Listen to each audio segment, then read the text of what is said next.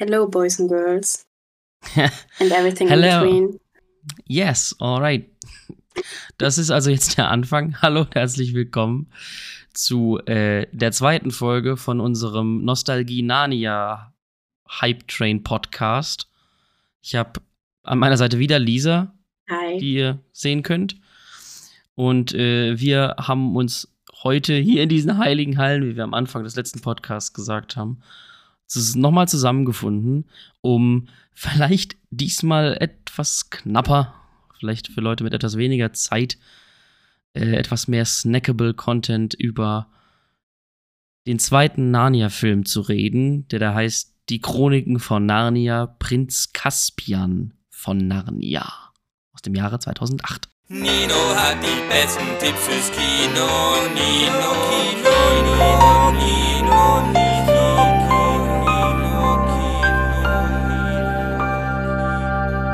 So. Das hätten wir schon mal. Hi, Ja. Nino. Wie, Ah. ge wie geht's dir? Äh, ich bin froh, dass wir endlich dazu kommen, über den zweiten Teil zu reden, beziehungsweise für unsere Hörer ist es wahrscheinlich nicht allzu lange, hoffe ich doch, Hm. nach der Veröffentlichung des ersten Podcasts, die hoffentlich nicht allzu lange in der Vergangenheit zurückliegt, weil zwischen Aufnahme und Veröffentlichung des ersten Podcasts lagen dann doch schon paar, mehrere Monate, auf jeden Fall mehr, als ich zugeben möchte. Und also, äh, ja.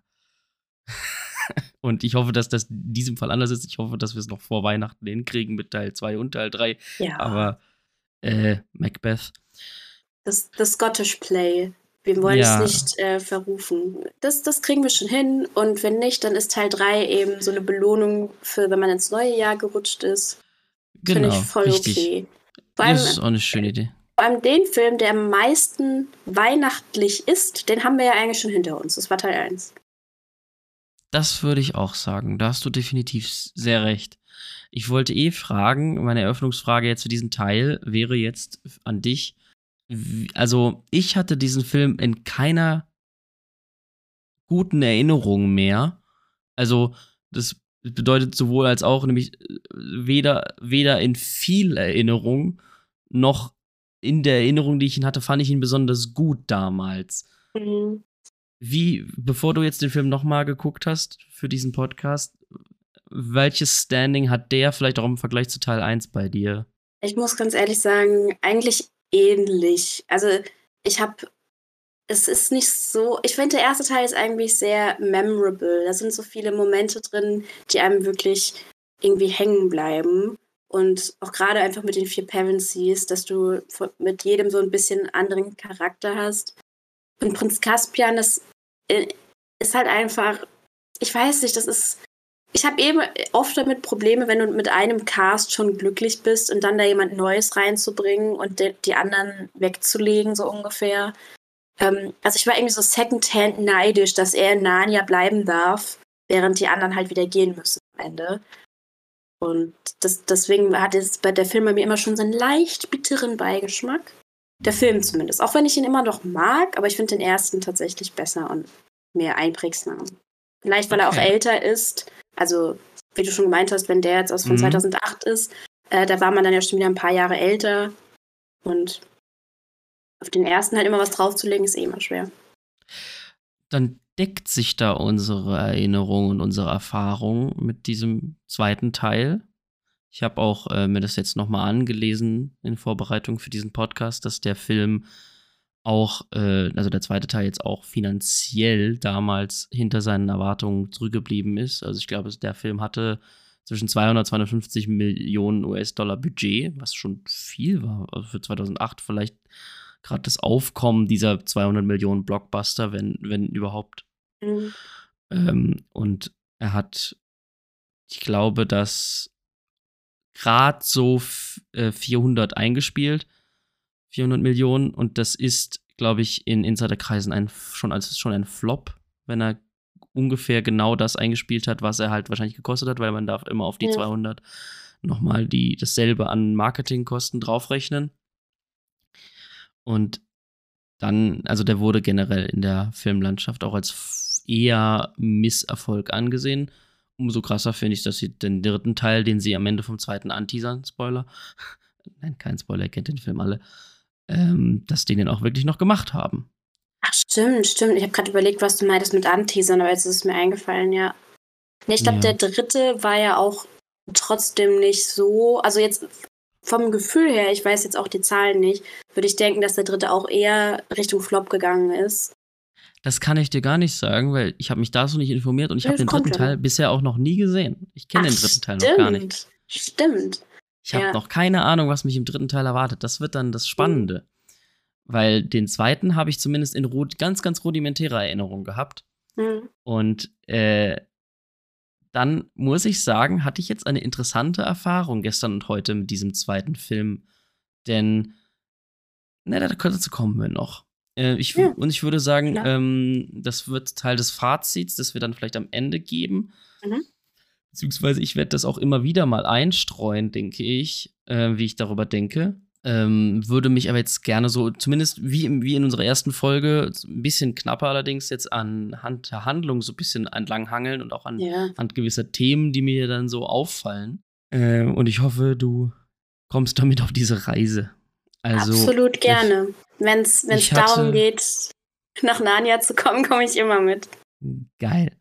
Ähm, ich hatte schon allein vom Anfang, auch vom Mittelteil übrigens, also Mhm.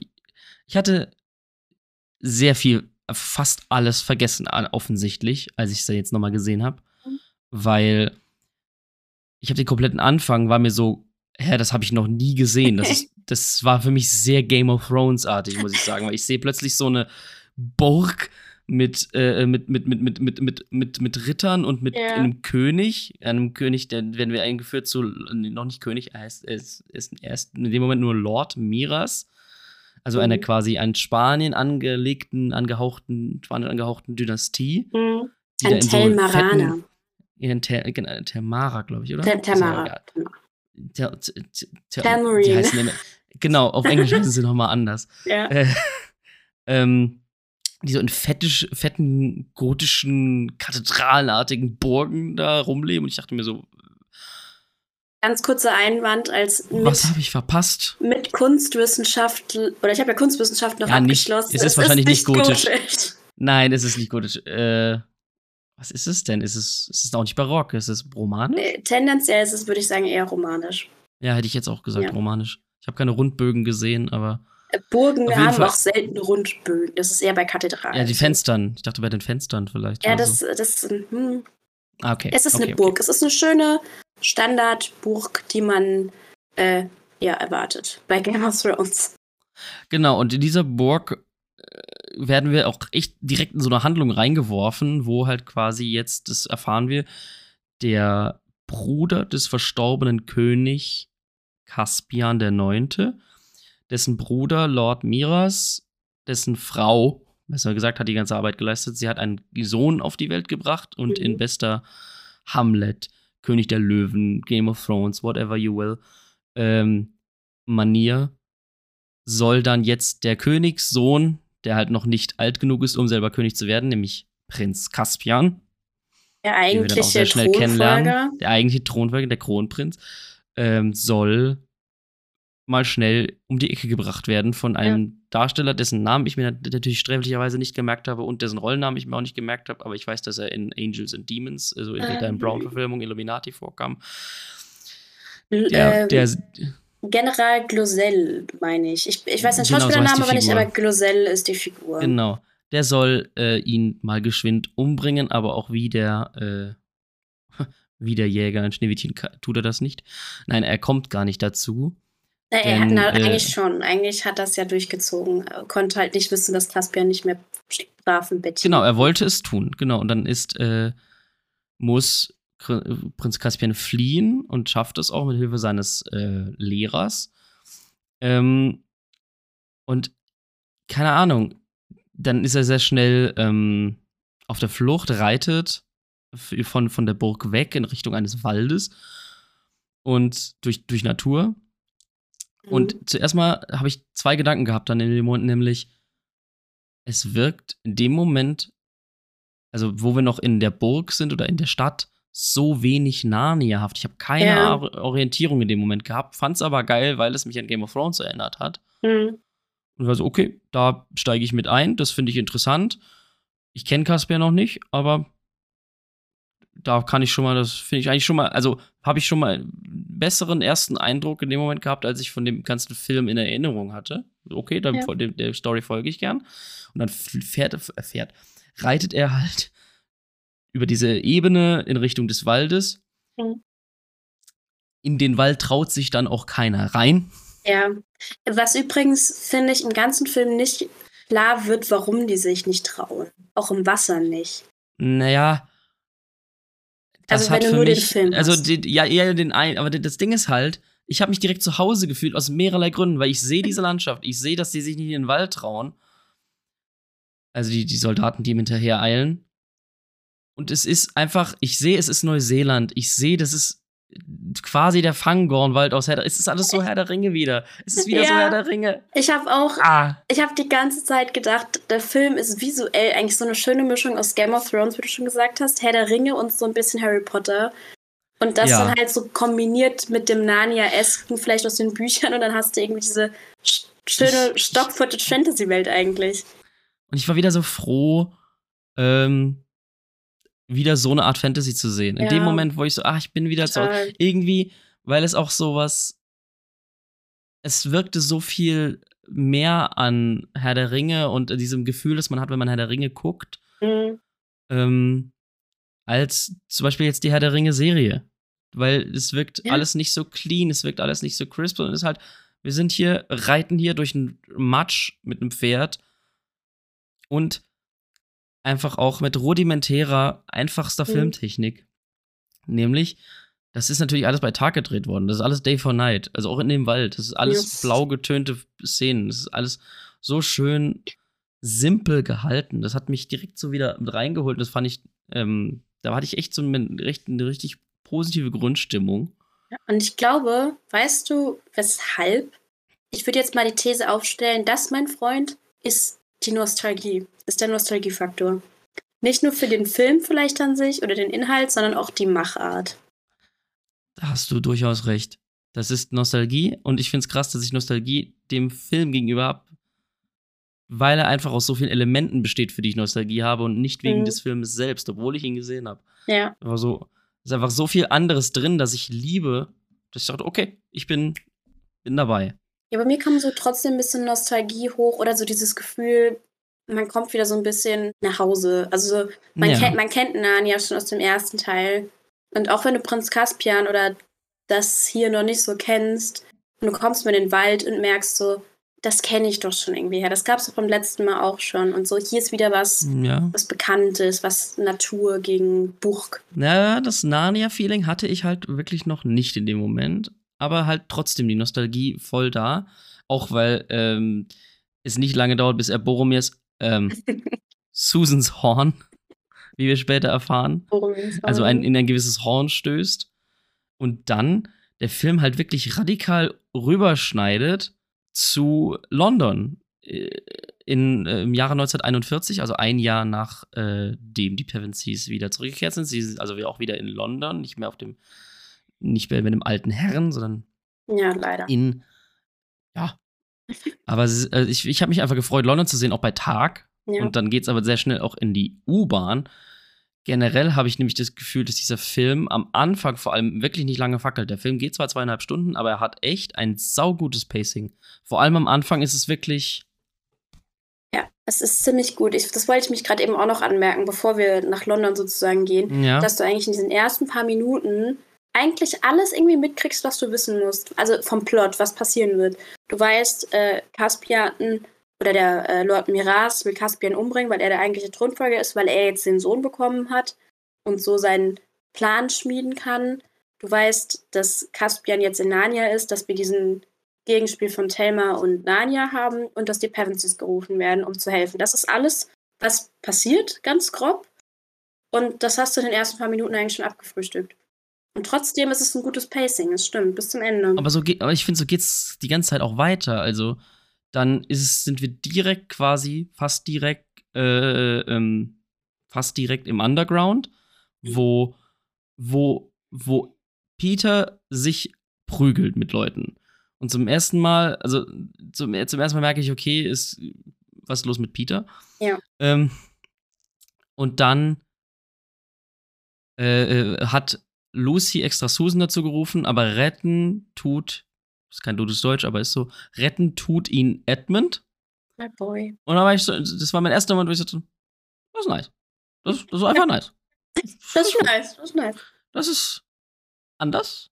Ja, das ist so ein Klassiker, weil ich mich die ganze Zeit gefragt habe, warum, also Lucy ruft Susan oder holt Susan dazu, aber Edmund weiß scheinbar auch, was da abgeht und rennt einfach auch direkt dahin. Oder, also wie das so storytechnisch, vielleicht hinterfrage ich das zu viel, dass, dass die alle zusammenfinden. In dem Moment hat mich einfach viel mehr der Aspekt äh, gewundert im Positiven, dass Edmund was direkt Anfang so eine Aktion bringt, die cool ist. Weil mich auch mich so verwundert hat, dass Peter so dumm in dem Moment ist. Oder nicht dumm, aber halt, so, dass Peter Ja. irgendwie uncharakteristisch für mich war. Nicht uncharakteristisch, Mhm. aber äh, anders. So wie ich ihn nicht Ja. kannte. Weil ich, wie gesagt, auch nichts mehr wusste von dem äh, zweiten Teil. Und dann reden sie darüber, dass sie wieder nach Narnia wollen. Und du merkst, Peter hat so richtig Druck. Also es ist irgendwie so, der will zurück nach Narnia. Also es ist so, was weiß ich schon ein Jahr her, warum passiert da nichts? Und Ja. dann halt aber auch so, fusch! Und sie sind in Narnia. Das ist eine richtig coole Transition. Das ist eine richtig geile Transition. Aber sie sind dann auch schon direkt in Narnia. Und ich denke mir so, da- das, die, der, Film macht jetzt aber gerade keine Gefangenen. Das geht richtig schnell. Ja. Ich finde es richtig gut, weil ich war richtig positiv überrascht. Da kriegen wir noch so eine Establishing-Szene. So, nö, direkt in Narnia. Ja, im So, Gegensatz Wunsch zum erfüllt. ersten. Zum Gegensatz Ja. zum ersten Teil, da hat sie eigentlich recht. Oder Aber verhältnismäßig wahrscheinlich, länger weil wir es gedauert. weil wir es auch nicht brauchen. Weil das Ja. habe ich auch vermerkt, je weiter ich den Film geguckt habe. Wir kriegen nicht wirklich äh, noch mal so eine Introduction zu den Pevensies. Der Film setzt die als bekannt voraus. Und Was ja auch für den zweiten Teil voll normal ist. Das ist ja okay. find, ja, nicht immer, aber ich finde es geil. Also es gibt, äh, gibt das finde ich gut. Der Film lässt auf jeden Fall Charaktermomente zu, immer dann, wenn sie für den Plot, für den Plop, für den Plot sinnvoll sind. Ja. aber wir kennen die Figuren schon und beziehungsweise Peter kenne ich natürlich, wie ich erwähnt habe, jetzt noch nicht so.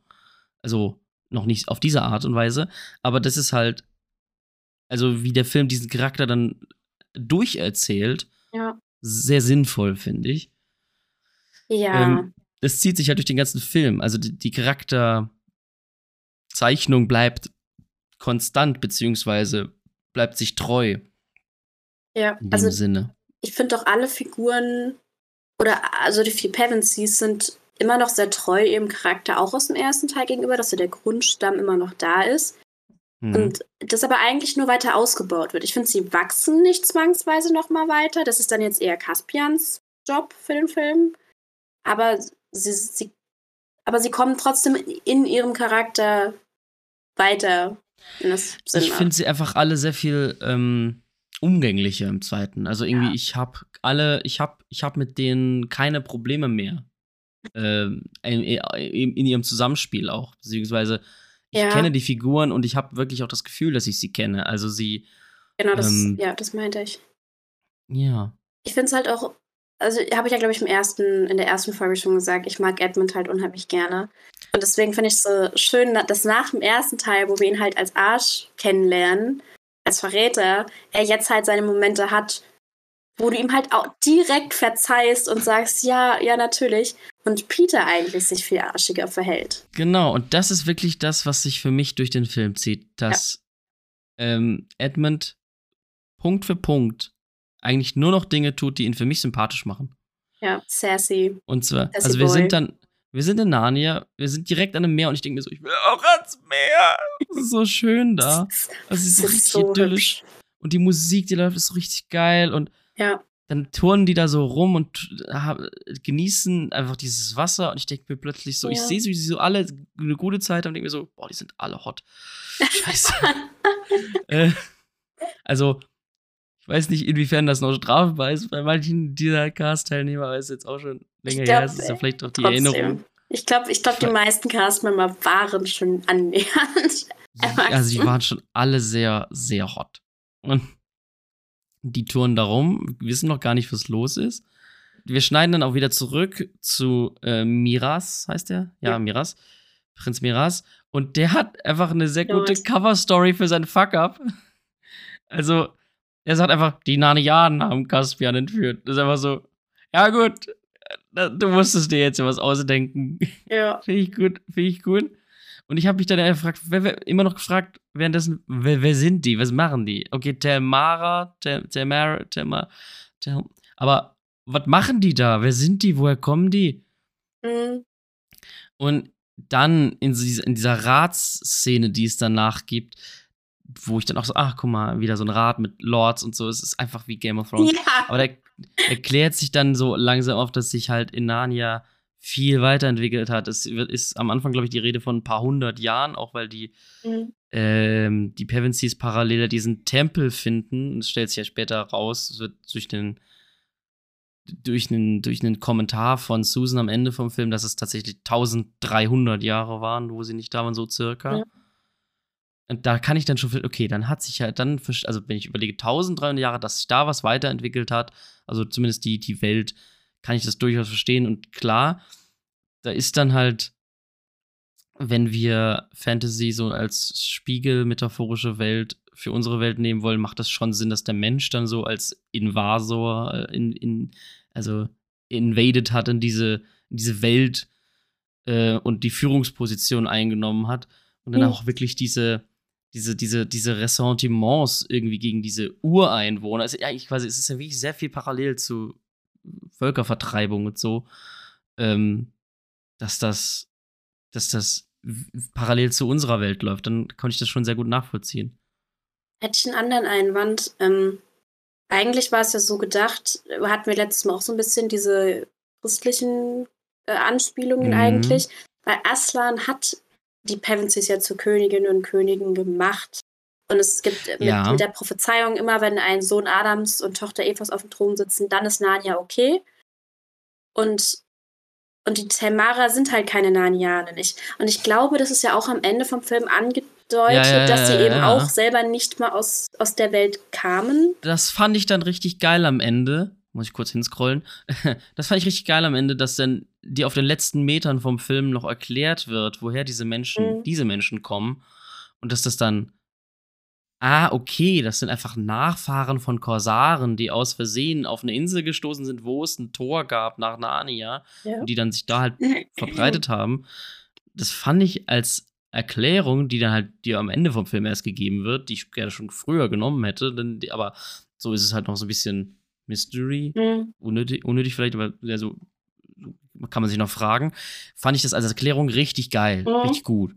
Die hat mir die Welt ähm, dann nahegebracht und auch irgendwie alles so für mich, also mit dem, Zeitsp mit, mit dem Zeitsprung, also mit der Zeit, die vergangen ist und mit der Erklärung, die mir gegeben wird, bin ich da vollkommen fein mit, dass es halt jetzt sehr viel Game of Thronesiger ist, dass Menschen da die Führungsrolle eingenommen haben, dass das quasi so, also auch also im Sinne von die, die, die diese, diese anderen Menschen, weil es ja schon sehr spannend ist, das ist mir auch aufgefallen, das wollte ich dazu nämlich eigentlich erwähnen, dass wir die Pevensies im ersten Teil nur als Kinder sehen und sobald wir sie als Erwachsene sehen, sie aus Narnia rausgeschmissen werden. Sie, klar, sie werden erwachsen in Narnia, Mhm.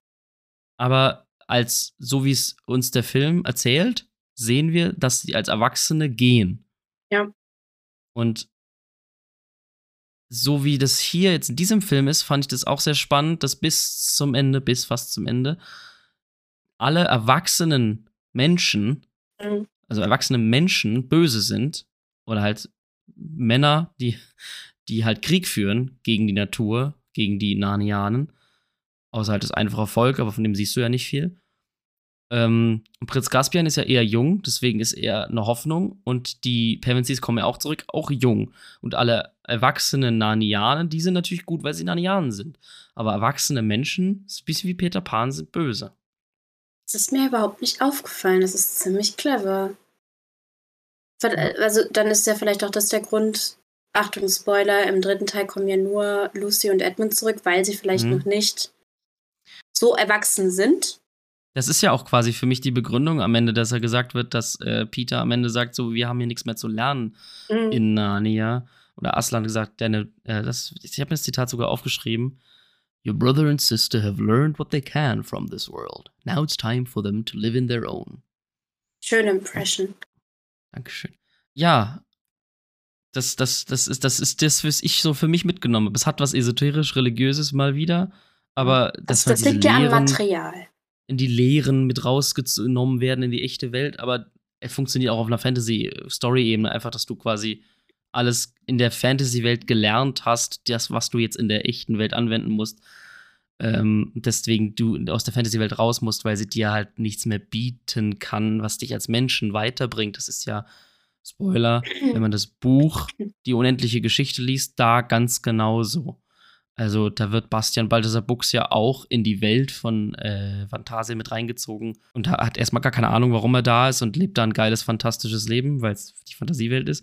Und immer mehr über die Zeit erkennt er, was er eigentlich lernen muss. Und sobald er es gelernt hat, oder sobald er das erkennt, wird er wieder zurück in die Menschenwelt gelassen, um dort danach zu handeln oder mit diesem Wissen besser zu leben. Und das ist eigentlich eine Trope, würde ich mal sagen, die ich immer sehr gerne liebe an Fantasy, was ja auch quasi den Eskapismus, den Fantasy bietet, innerhalb der Fantasy-Story verortet. Und sowas liebe ich immer, wenn so diese Meta-Ebene innerhalb der Geschichte äh, vorkommt. Deswegen liebe ich auch hauptsächlich Fantasy, also außer vielleicht mit Herr der Ringe die Ausnahme, Fantasy, die immer diesen Grenzübertritt von echter menschlicher Welt oder echter Welt zu Mhm. Fantasy-Welt hat. Deswegen liebe ich die fast noch mehr als nur High Fantasy. Finde ich richtig schön, wie du das beschrieben hast. Danke. Weil ich mag die Trope leider nicht. Oh. Also, wenn du jetzt auch gerade die unendliche Geschichte hast, was ich gerade eben schon meinte, ich, ich möchte mich so gern eskapistisch auf die Fantasy-Welt einlassen, bin dann da angekommen und dann soll ich wieder gehen, als Zuschauer, als Teilhabende, wie auch immer. Und was mir jetzt auch aufgefallen ist, ich habe, das weiß ich noch als Kind, fand ich das so furchtbar. Ich habe richtig mitgelitten, weil ich mir denke, ich will doch auch in Narnia bleiben. Warum muss ich denn jetzt mit denen gehen? Oder warum müssen die Pevensies gehen? Naja, aber das ist doch wie, wie die Lehre des Lebens. Irgendwann müssen wir alle gehen. ah, genau, darauf wollte ich jetzt auch hinaus, dass jetzt, wo ich ein paar Jährchen älter bin als damals, ich finde, ich mag das Gefühl immer noch nicht, aber ich kann deutlich besser damit umgehen, weil ich weiß, ah, ihr habt ja recht, ist ja gut, okay. Also Lesson learned ist da schon da. Aber Ich glaube, die Lesson ist ja auch nicht, dass man zurück in ein langweiliges, tristes Leben Nee, zurückkehrt, nee, nee. sondern dass man halt wirklich das nutzt, was man lernt, um die Welt. Also, es ist ja, glaube ich, schon die große Botschaft von Fantasy, dass wir die Botschaft der Fantasy in unsere normale Welt tragen. Also, es Mhm. wird ja auch später oder äh, immer wieder im Film deutlich, wenn Lucy anmerkt, dass die, Natur sozusagen ihre Magie verloren hat. Die, die, die Aslan ist weg als Jesus mit Naturbezug und äh, die Bäume tanzen nicht mehr Ja. und die Szene mit dem Bär, die da ja auch komplett als Beispiel dafür steht, weil er jetzt nur noch animalisch ist und kein anthropomorphes Wesen mehr ist. ja. dumm behandelt wurde und dadurch dumm wurde. Get treated like a dumb animal long enough, that's what you become. Was sehr, sehr anwendbar ist in, in unserem Everyday Life. Darum geht's ja. Wir Ja. müssen wieder, also das ist halt, das kippt halt so gerne schnell in die Esoterik, wenn man es so eins zu eins übernimmt.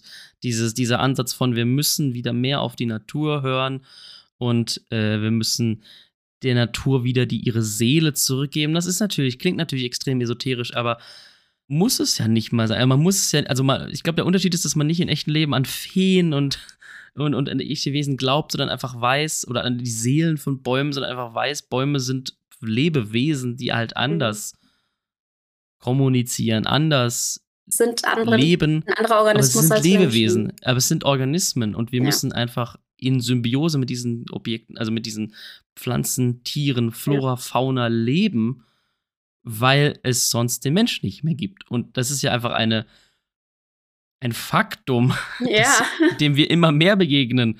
Deswegen ist Fantasy bei all der esoterischen Abschweifungen, die man da in, in der echten Welt nehmen kann, wenn man es eins zu eins überträgt, hat ja Fantasy immer mehr Recht. So, Ja. nein, wir müssen uns einfach wieder mehr auf die Natur konzentrieren. Wie die jeweilige Fantasy-Story das dann wiederum handelt innerhalb der Welt als Metapher, das finde ich diskutabel. Da können wir auch gerne hier drüber reden. Weil da hätte ich ein paar Ja. Punkte. Okay, okay. Weil da Ähm. kommt mir wieder die christliche Religion ins, in, äh, zum Beispiel in den, oder Also, sehr viel, sehr viele, Ja. sehr viele auch bekannte Fantasy-Tropes kommen mir da sehr hart in die Quere. ich meine, ist die Bibel nicht der erste Fantasy-Roman ever gewesen, wenn wir mal ehrlich ja, sind? definitiv. Ja, definitiv. Deswegen, und Es- allein das, ist es Genesis, ist es Moses, ich weiß es nicht, ich bin nicht so bibelfest, ähm, dass der Mensch ja quasi sich die Natur zu untertan macht, aber auf sie aufpassen soll. Eigentlich Adam und Eva, passt mal auf, auf Adams Sohn. Ja. Ja, es ist eigentlich ziemlich eindeutig und deswegen, wenn, wenn Telmara, der halt die Natur wie, wie Dreck behandelt, kriegt er halt auch den Dreck sozusagen von der Natur zurück. Ziemlich am Ende ja auch wirklich von der Natur. Es ist wie in Herr der Ringe auch, ne? Ja. Die, die, Fluss, die Flussgeister kommen, zerstören eine Brücke bei, äh, die, die Bäume ähm, ähm, schalten sich in den Kampf ein. Das kennen wir auch alles von Tolkien, wenn die Ents wieder Ja. in den Krieg ziehen, wenn die, wenn die Flussgeister die Mhm. Nazgul wegspülen, wenn, wenn, ähm, wenn die Ents den Damm äh, brechen und Isengard überflutet wird und das Wasser alles böse wegspült. Das Mhm. ist alles in klassischer Fantasy schon enthalten und Teil davon. Deswegen, Mhm. je mehr ich, also je mehr ich jetzt von Narnia sehe, desto mehr sehe ich, ah, ist auch Tolkien drin, weil die beiden befreundet waren, aber auch einfach, weil das Fantasy ist. Also, ja, also wenn, so, so muss man Fantasy nehmen. ja da, da, oh, und, das äh, wäre jetzt schön. Mit einem, also, Und, und womit ich mich halt nicht, was ich halt, womit ich mich halt störe, ist diese simple Form, die wir hier jetzt auch in diesem Film sehen, was ich nicht, sie ist nicht schlimm, aber sie ist halt so oft verwendet, dass ich es mittlerweile ein bisschen lazy finde, es sich so zu rezipieren. Nochmal ist diese Trope, die es dann halt immer gibt vom Good King, also von dem einen monarchischen Herrscher, der alles gut macht, klar, mhm. ähm, das passt, Fantasy passt zur Monarchie, das ist immer so, aber im Ende des Spektakels ist es halt nichts anderes, als dass der Mensch hier, auch vor allem in diesem Film, der Retter der Natur ist im Kampf gegen den Menschen als Störung und Feind. Also die beseelte magische Natur lässt sich nur von einem Menschen retten, der gegen sich selbst arbeiten muss, weil er der Feind ist als Störung. Und ich meine, klar, das hat Parallelen zu heute, aber wenn wir da halt immer nur uns von diesem einen guten König leiten lassen, ist es halt auf Dauer ein bisschen anstrengend. Das ist halt hier äh, Prinz Caspian, der zu Spoiler zu König Caspian wird. Aber dafür ist es dann halt auch eine der ältesten, nicht eine der ältesten Fantasy-Geschichten, aber eine der ältesten modernen Fantasy-Geschichten. ja, Es ist halt aus der Zeit Tolkien, Lewis. Also ja. das ist es halt. Deswegen ich, konnte ich mich damit versöhnen, dass es das exi- existiert, aber als Trope an sich finde ich halt mittlerweile ein bisschen ausgelutscht. Das kann ich eigentlich nur ertragen, wenn ich einen Herr der Ringe Rewatch mache. Ja, das stimmt. Nee, aber da gut King, ich glaube, gerade weil das Ursprungsmaterial im Buch schon ein bisschen älter ist, sie haben sich ja trotz allem sehr nah an die Bücher gehalten, also als wenn man es direkt vergleicht. Und ich glaube, es ist halt gerade auch so ein Ding für Fantasy. Es ist, du, du möchtest, man möchte es vielleicht manchmal einfach simpel haben und du weißt, es gibt den einen, der ist gut und der, der ist böse. Also wenn wir ehrlich sind, gibt es hier sehr wenig Grau, was in modernen Filmen viel häufiger ist, dass du dieses moralische Grau hast Ja. und gar nicht mehr schwarz-weiß. Deswegen störe ich mich da auch nicht dran, weil ich auch weiß, es gibt mittlerweile genug. Es gibt House of the Dragon, Game of Thrones, es gibt ähm, ja auch Andor als Sci-Fi, Fantasy, also Star Wars kann man sich ja streiten, aber es ich meine, auch Sandman jetzt zum Beispiel, finde ich auch. Weil der, der Ja. Sandman in Sandman hält sich, eigentlich will der sich ja komplett aus allem raushalten. Was ja ja, grauern. Also es gibt genug graue Literatur oder äh, graue Medien, Fantasy-Medien zurzeit, dass ich jetzt auch mal das hier wieder sehen konnte und es mich nicht ultra gestört hat. Ja, ich, ich finde, im, im in der Grundstruktur ist es halt trotzdem noch simpel genug, aber du kannst es halt trotzdem, es ist halt einfach, aber so, also gut einfach zu nehmen, wie es ist. Ja, Es ist nicht zu kompliziert, aber es ist auch nicht zu, zu banal. Genau. Lass uns mal kurz äh, in den Fi Film selbst zurückspringen. Mhm. Weil da gibt es ein paar Stellen, die ich, ähm, wir sind jetzt ein bisschen gesprungen, aber das ist voll in Ordnung. Dann können wir den Rest dazwischen jetzt äh, im Schnelldurchlauf abhandeln, weil es sind eigentlich nur ein paar lustige Stellen, die mir noch aufgefallen sind. Ähm, wir sehen halt ähm, in dieser, in dieser Ratsszene äh, diese Ressentiments gegen die Ureinwohner der Welt, gegen die Narnianer wird eingeführt, dadurch, dass ähm, wir Peter Dinklage in Ketten sehen. Peter Dinklage, Peter Der Dinklage.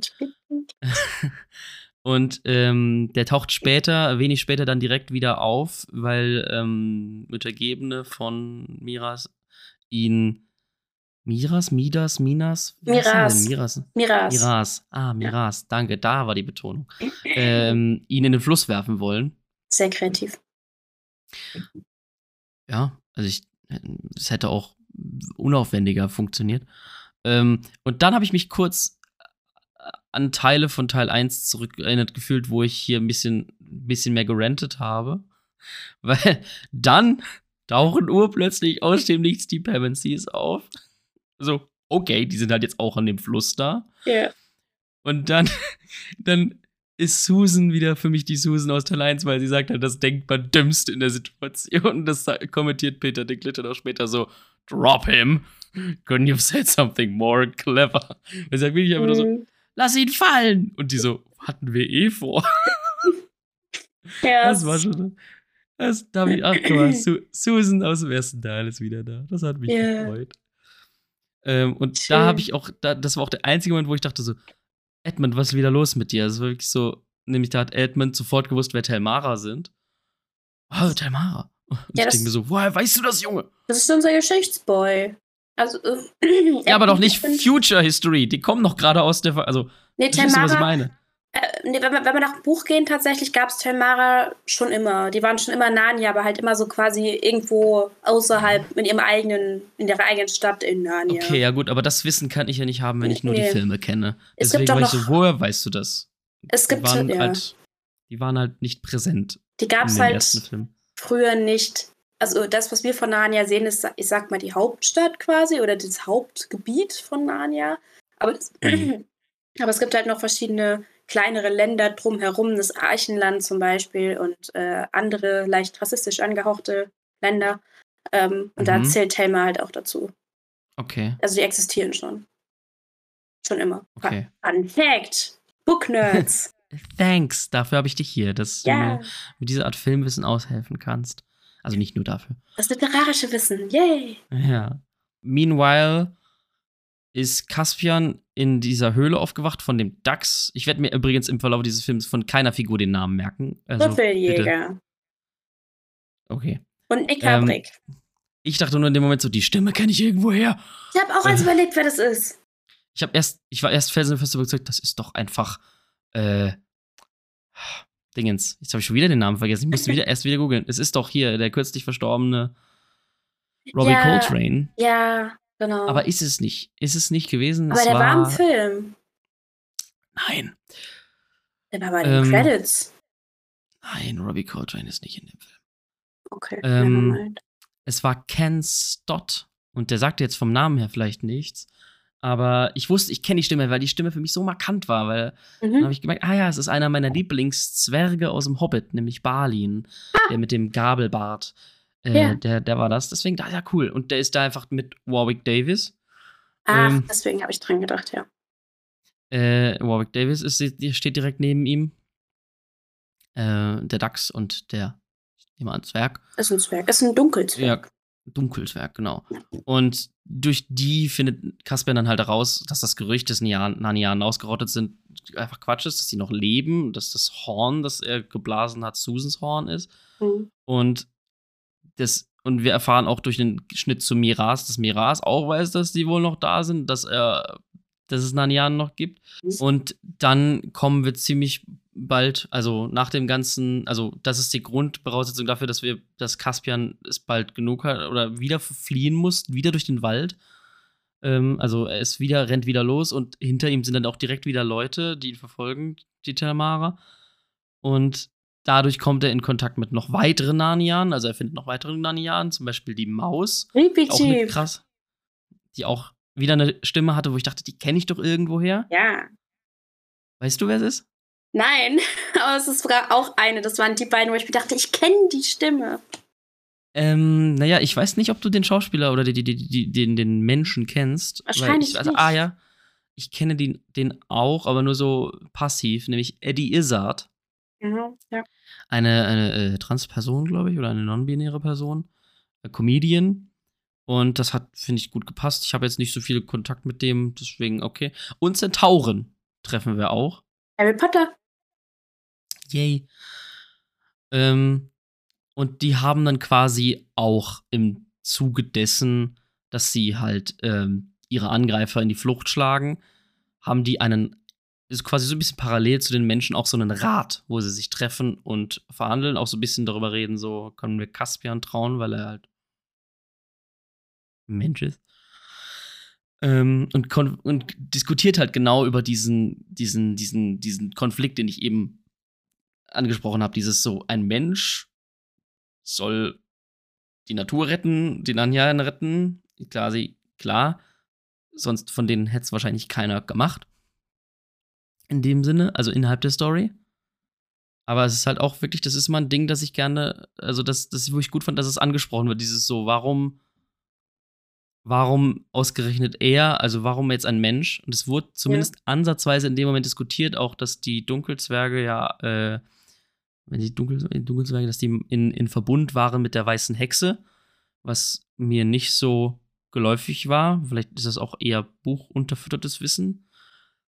Nicht zwangsweise. Also eigentlich waren die Zwerge, soweit ich weiß, generell irgendwie halt mit Jadis zusammen. Mhm. Also so, eigentlich die Minotauren ja auch. Also wenn man den ersten Film sich mal anschaut, sind so die dunklen Kreaturen ja bei ihr und da waren halt Minotauren, Ah, Zwerge und Dunkel, sowas dabei. Dunkelzwerg, okay, ja, dann macht es auch Sinn. Ja, aber ich weiß Ja. auch nicht, weil zum Beispiel Trumpkin, also Peter Dinklage, Mhm. ist ein Rotzwerg. Ah. Da wird aber nicht konkretisiert, waren die mal auf der Aslan-guten Ich- Seite oder nicht. Ja, also ich nehme an, also weil Peter Dinklage Aslan ja nie getroffen hat, dass ähm, nehme ich trotzdem nicht an, dass er auf der bösen Seite war. Er hat wahrscheinlich einfach, keine Ahnung, er ist auch alt. Hat er, erwähnte er sogar gegenüber Lucy, Nicht dass er so ein Erwachsener alt. ist. Ja, aber nicht so alt. Genau. Ja. So. Ähm, ja, genau, nicht so alt. Vielleicht Also hat er nicht einfach Aslan 1300 Jahre. Genau. Und wenn wir sagen, Aslan ist zur selben Zeit verschwunden wie die Pevensies, dann ja. Was auch wieder so, Jesus, auch 2000 Jahre bisher nicht wieder gesehen.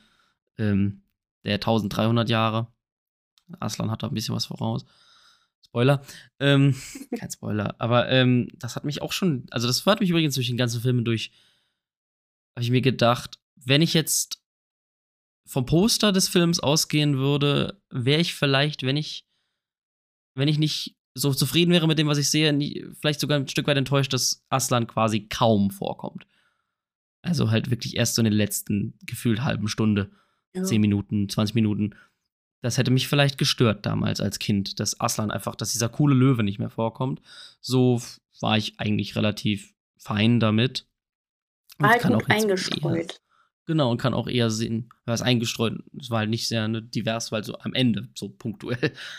Ähm, Und, ähm, und zwischendrin ja mal, wo dann Lucy meint, dass sie, dass, sie, dass sie ihn ja, ja genau, sie, hat. mein, sie meint, sie sieht ihn, aber wir sehen ihn dann nicht. Also, Das ist aber, glaube ich, Absicht. Also, weil wir dann quasi auch es halt nicht wissen, aus, Ja. dem, aus dem Buch heraus sieht sie ihn tatsächlich. Also, der ist wohl da, weil sie schon von vornherein an ihn Ja, ich- glaubt, ich- dass er da ich, ist. Genau, und das ist auch so ein, finde ich, so ein spannender Moment wieder, wo wir auch diese christliche Sache drin haben, wenn wir sehen, so, dass im ersten Film war Lucy viel mehr die Hauptfigur, der durch deren Augen wir das alles gesehen haben, aber alles magisch.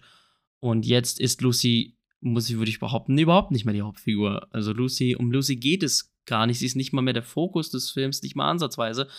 Es geht vielmehr um Prinz Caspian, aber auch um Peter. Ja, finde ich Also auch. sehr viel mehr um Peter und Caspian. Und deswegen hat sie viel mehr so eine funktionale Rolle, oder zumindest wird ihre Rolle viel mehr, kann man ihre Rolle viel mehr eingrenzen auf ähm, Heilerin und Kontakt zur geistigen, Geist, also zur, zur esoterischen, esoterischen Welt, würde ich mal behaupten, als Ja. zu dieser übernatürlichen.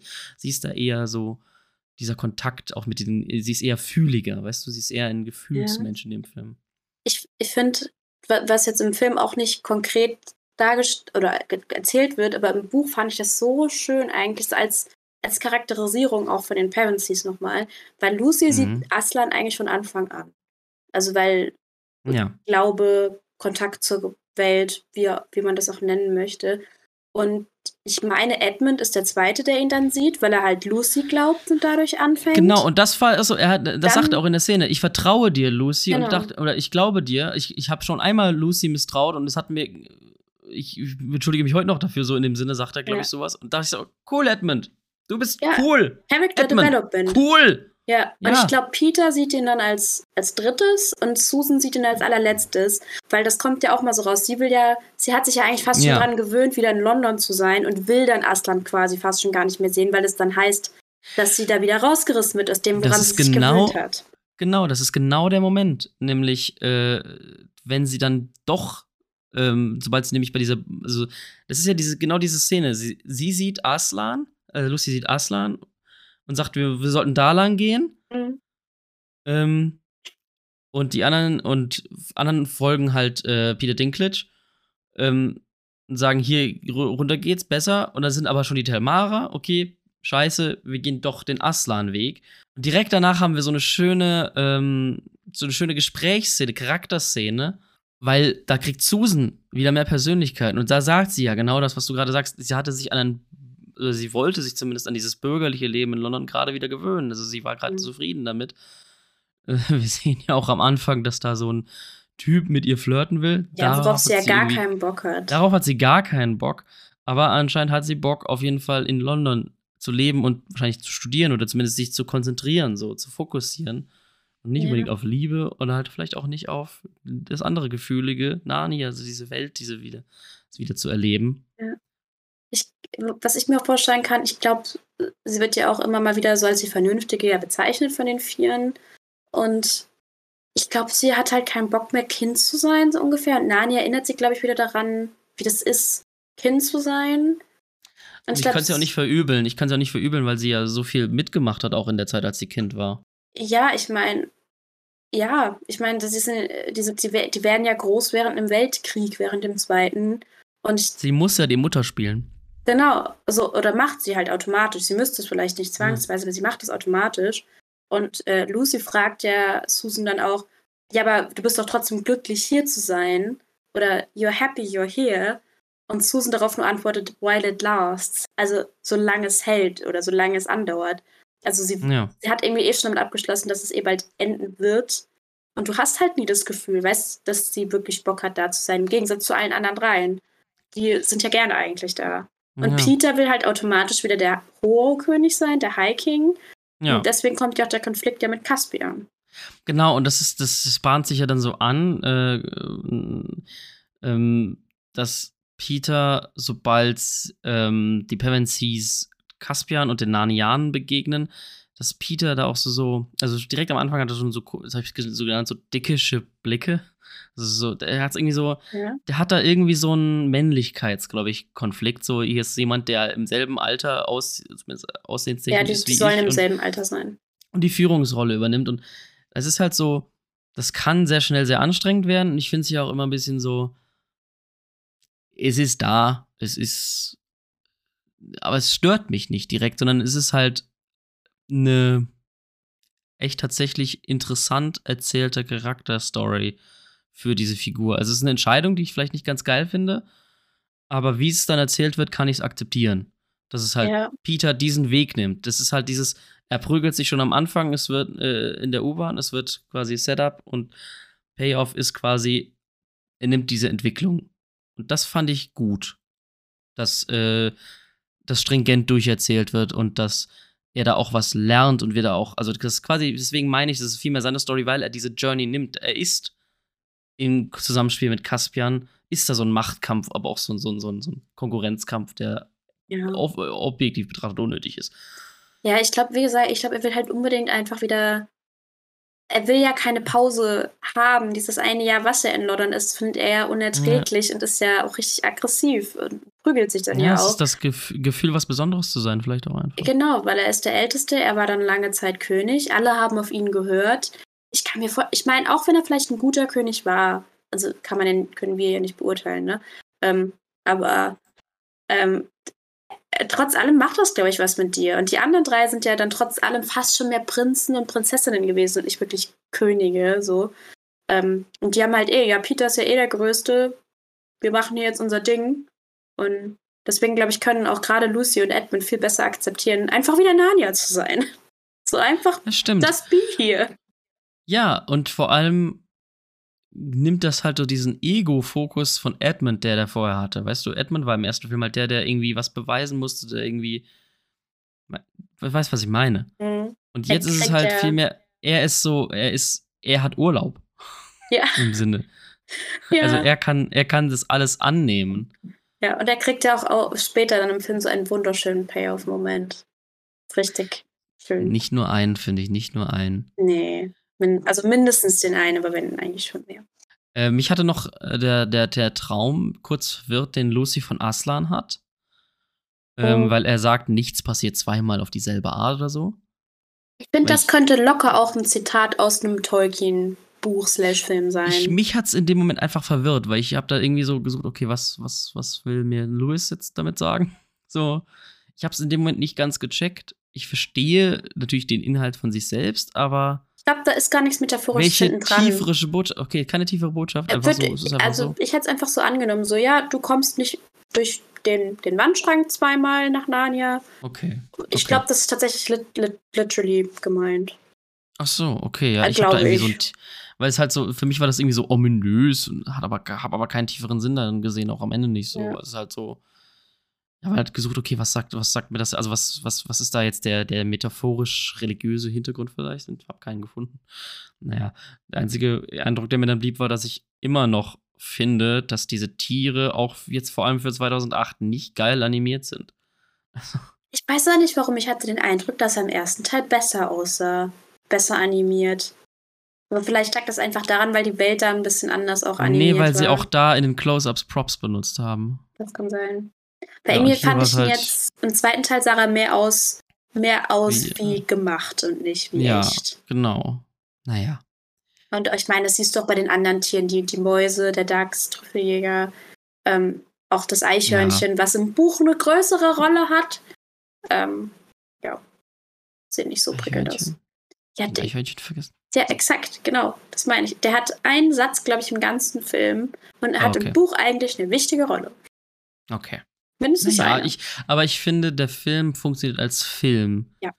eigentlich sehr gut, weil jede Figur äh, so eine nicht, nicht unbedingt eine Charakterentwicklung hat, aber zumindest eine Story. Also selbst die, ähm, die Maus Hübsch. hat eine Story und auch Peter Dinklages Figur hat eine Story. Das finde ich gut. Ja. Es ist nicht gut, dass der einer der Rotzwerge ist und Trumpkin heißt. Das ist nicht gut. Nee. Aber ich glaube, das hat Louis nicht bedacht. Nee, da war Trump auch nicht am Leben, glaube ich. Ich würde diesen Moment auch ganz gerne nutzen, um Peter Dinklage dafür zu danken, dass er sich für Game of Thrones einen besseren Dialekt antrainiert hat. Er hat tatsächlich nicht so viele Lines. Ich habe generell vergessen, dass er in dem Film ist. Aber ähm, der Dialekt war nicht so dolle. Okay. Muss ich jetzt mal das, ist, mir- rausgesagt haben. das ist mir nicht aufgefallen. Mir ist eher aufgefallen, dass ich wieder krass finde, wie sehr Make-up Leute verändern kann. Weil hätte ich seine Stimme nicht gehört und andere offensichtliche Merkmale, hätte ich halt nie, nie gemerkt, dass das Peter Dinklage ist. Ich habe es auch Vielleicht, in der Stimme gehört. vielleicht an den klugen Augen, aber ansonsten. Nee. So, also, Ja, oh, dass ist- es halt super ja. gut gespielt ist. Ja, das trotzdem. Also ich meine, egal wo er drin ist, er spielt immer irgendwie gut. Das Ja, definitiv. Und hat äh, viel ja, bereichert. DLF, der Gute. genau. Dear Little Friend. Friend. Innerhalb der Story des Films, finde ich, haben auch die Bösewichte geile Charakterszenen. Also auch ähm, dieser Moment, wo ähm, die äh, Telmara merken, dass die Narnianen offscreen ihnen Waffen gestohlen haben. Mhm. Oder zumindest nicht, dass ich es gerade hingeguckt habe, weil ich habe es nicht bemerkt, dass sie das getan haben. Ähm, und da wird sehr schön charakterlich unterstrichen gezeichnet, was Miras für ein Dick ist. Dass er dann sagt, wie viele, wie viele Männer hast du dabei verloren? Und er so, kein. Wie viele Männer hast du dabei verloren? Drei. Das war so Aber- richtig fies. Erklär mir das mal bitte. Ich habe diese Szene nicht verstanden. Wollte, Na, er, wollte halt- er, dass der, ähm, der General Ja, ja. dann drei Leute umbringt, damit er behaupten Ja, ja. kann, äh, es gab Ja, Kollateralschaden? ja, au- auch als, als Strafe auch einfach. Und Ach so als, als Warnung auch. Du, du hast ja auch nicht so wirklich, äh, dein Leben hängt hier auch an quasi an meinen, an meinem seidenen Faden. Okay. Also, ne, so, das ist die Strafe dafür, dass dir, dass dir das äh, unterlaufen ist, dieser Fehler. Du musst drei, Männer, drei deiner Männer töten. Also, das fand ich schon sehr, sehr, ja, sehr, sehr, dick, sehr dickisch. Fand Ja. ich gut. So Speck. Ähm, wo wir es gerade, oder wo ich das angesprochen habe wegen dem Dialekt von Peter Dinklage, ich Mhm. finde das auch irgendwie interessant, dass die Telmare nicht nur visuell ja ein bisschen abgetrennt werden von den Narnianern, also dafür, dass sie Menschen sind, sowieso, ähm, aber dass sie auch so einen Dialekt haben, den man nicht so ganz einordnen kann, finde ich. Auch alle, also auch Caspian. Sp- Spanier und Italiener.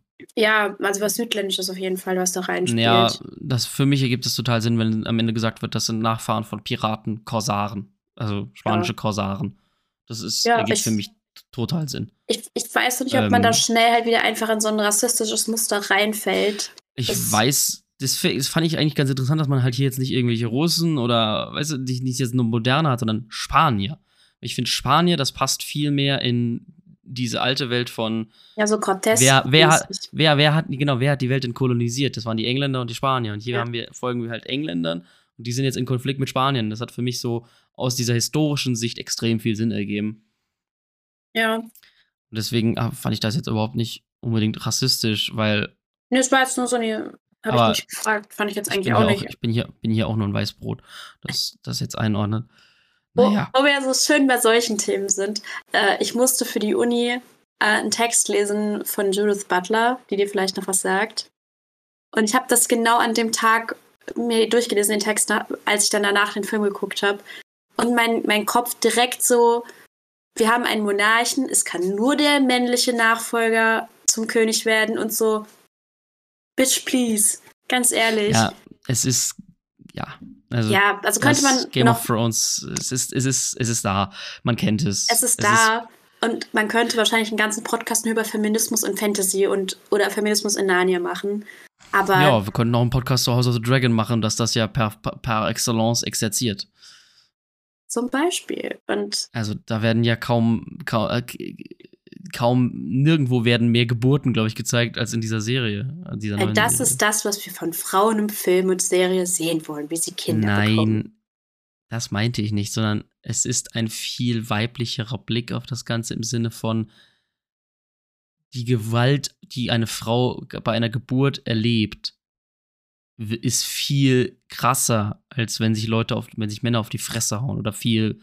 Das, das im Vergleich dazu wirkt die Gewalt von Männern ziemlich, ziemlich viel kindischer. Das ist das, das, ist das was, was diese Serie, finde ich, zeigt. Ähm, ja, darüber kann man wirklich noch lange, lange reden. Oh Mann, ich wollte es nur Aber nicht jetzt haben. hier.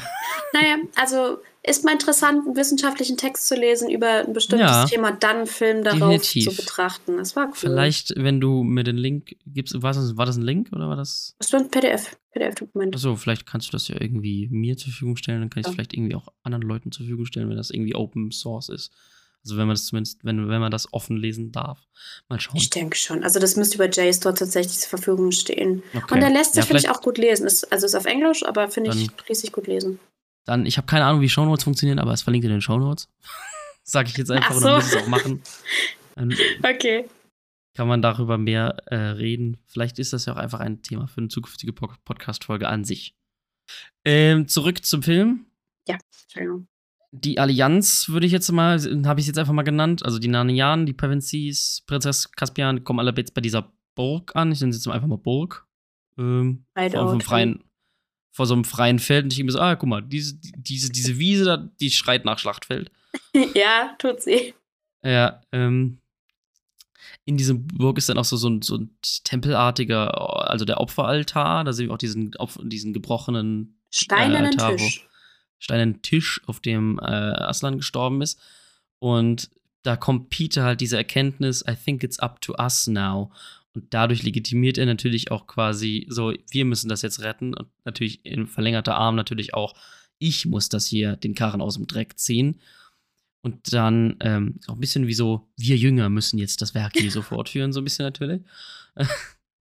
Schön. Und das führt dann halt, dann diese, dieser erweiterte Gedanke führt dann quasi zu, zu dem, zu, zu schön auf, auf der einen Seite zu diesem weiteren Machtkampf zwischen Caspian und Peter, weil beide Parteien sozusagen, Pevensies oder vor allem Peter und äh, äh, Caspian haben zwei verschiedene Pläne, was sie denn jetzt machen. Mhm.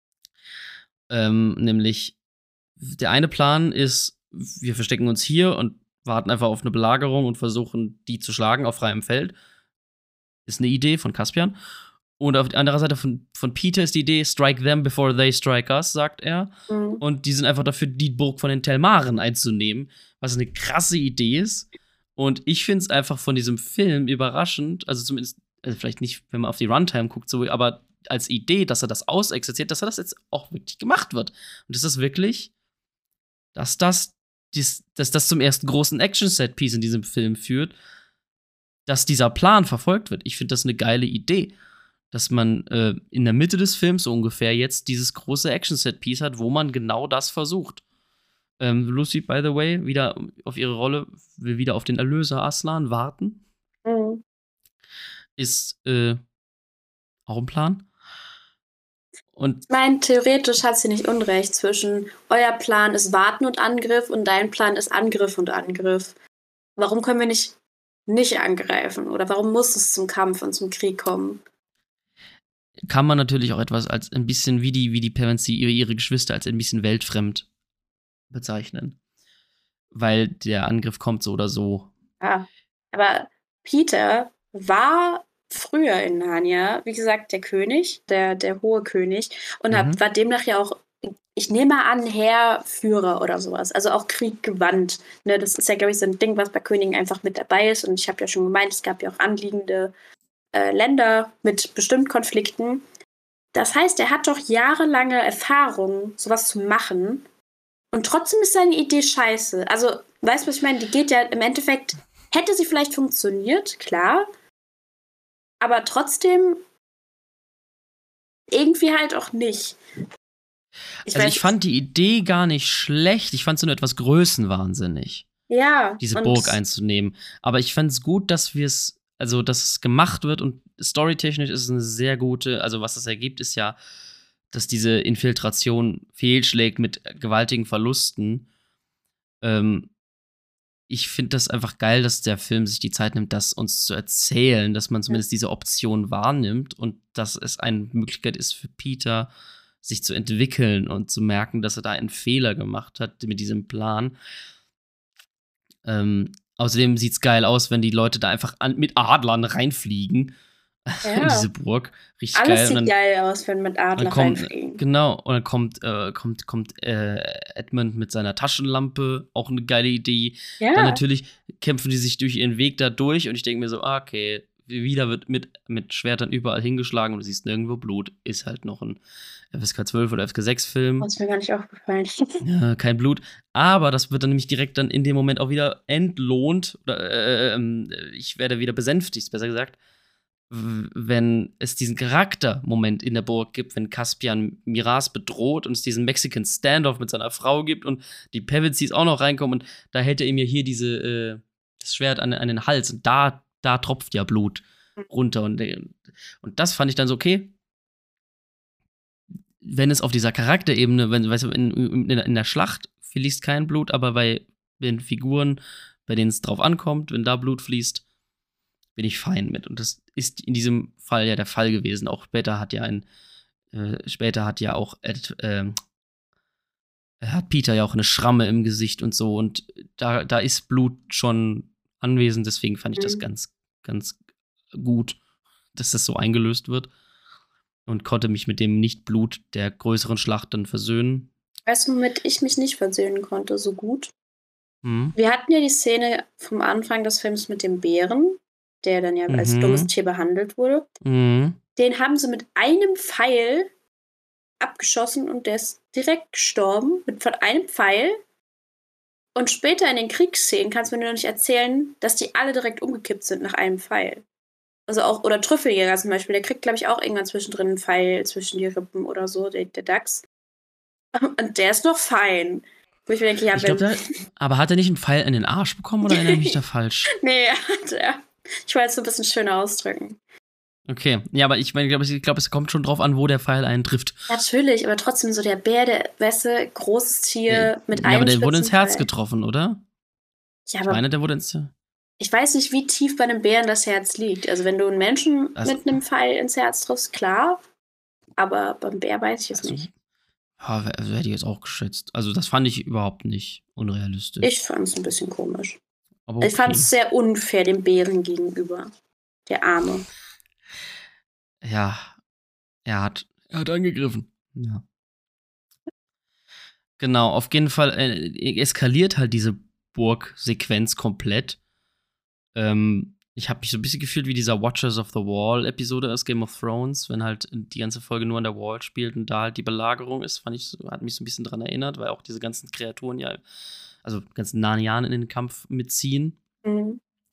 Und äh, bei der Watcher of the Wall Folge auch die, die, die, die, die Riesen dabei sind. Und natürlich ist es spannend, Miras schaut nur zu. Es muss einen Rückzug geben, es gibt viele Opfer. Am Ende ist fast nur der Maincast übrig, sieht zumindest so aus. Oder können kommen, natürlich sind es mehrere, mehr Leute, aber es ist dezimiert, die Nummern, die, die, die Numbers auf jeden Fall. Und natürlich, das Geilste ist für mich in dem Moment, wenn Edmund auf seiner, in seiner Flucht, bei seiner Flucht den Gandalf macht. Ja, Äh, sehr schön.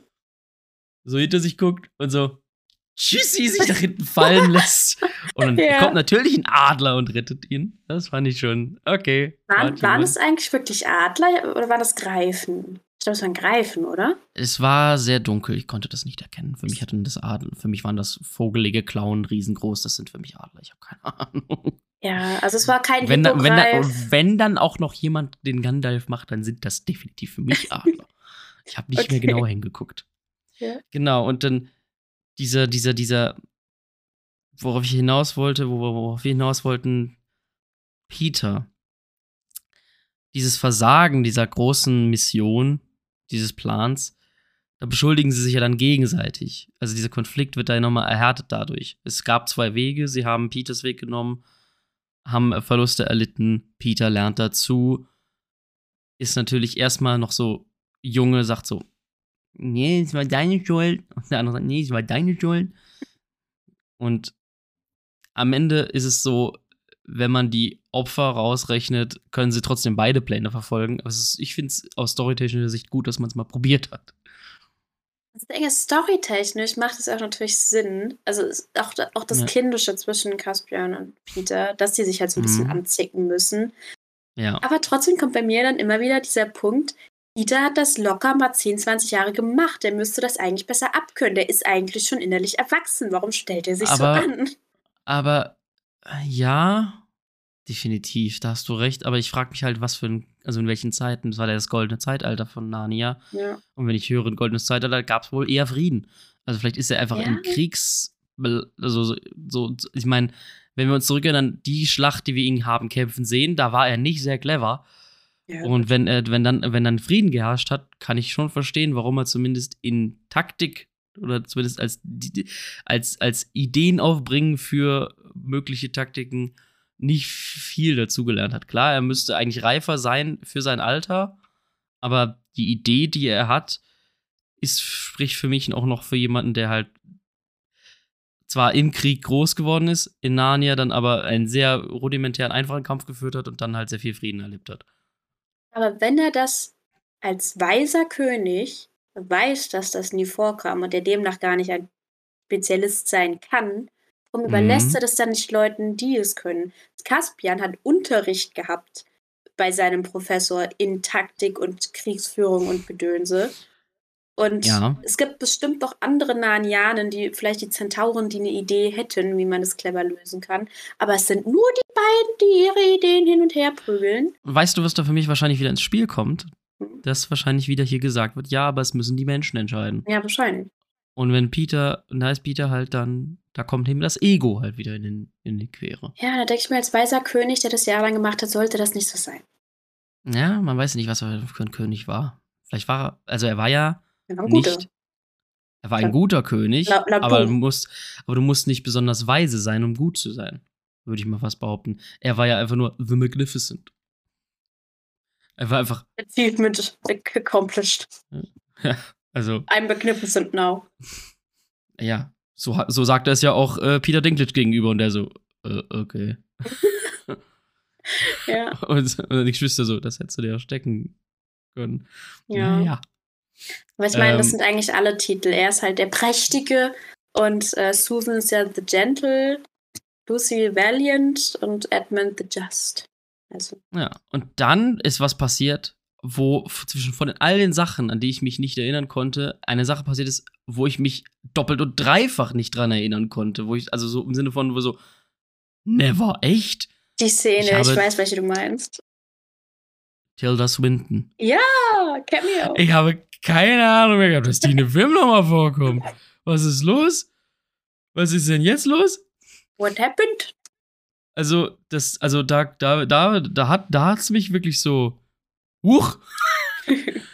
Was, macht die denn hier? Aber ich finde es mega gut eingebaut eigentlich. Auch hier storytechnisch. Das, weißt- Definitiv. dass das, es passt einfach so schön da, da, rein und mm, mm, schöne Szene, schöne Szene. Geil, vor allem, weil da nicht nur aus gut verständlichen Gründen Prinz Caspian in Verführ Verfü Vers Versuchung geführt wird, Ja.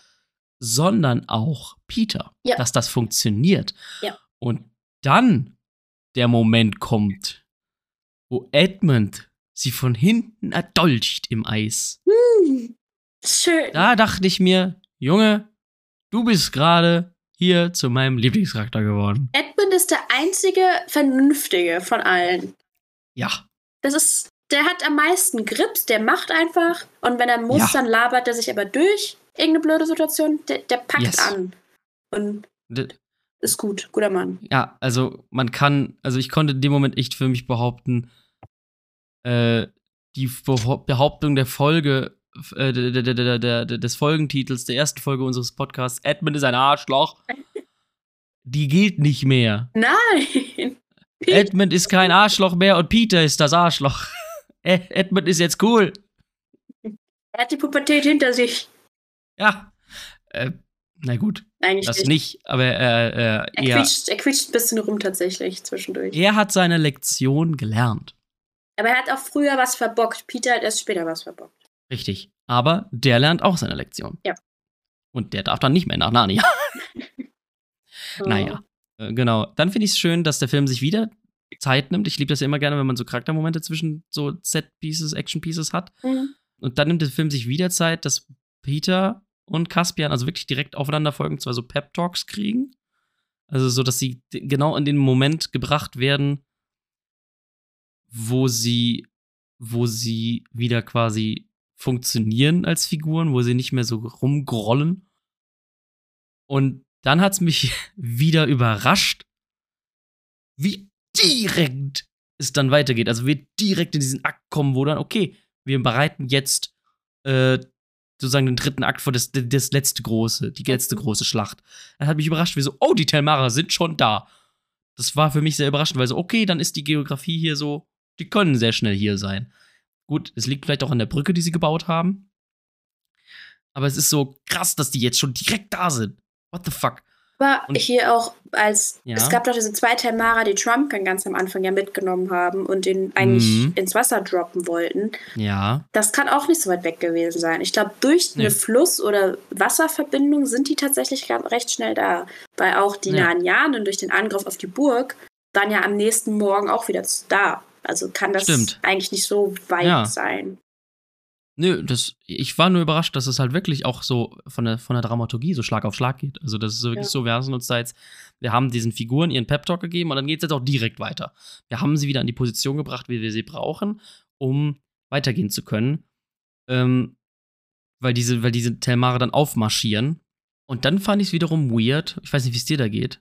Ich fand es dann weird, dass wir dann aber nach diesem Aufmarsch nochmal in so eine ruhige Konferenzszene rüberschalten von den Pevensies, den Narniens und Caspian. Also, dass dann quasi die erstmal ihre Strategie besprechen können. Und die, diese, die Telmarer warten jetzt einfach, die könnten die einfach genau jetzt überrennen. Vielleicht ist das so ein, auch so ein Monarchending und Respekt gegenüber.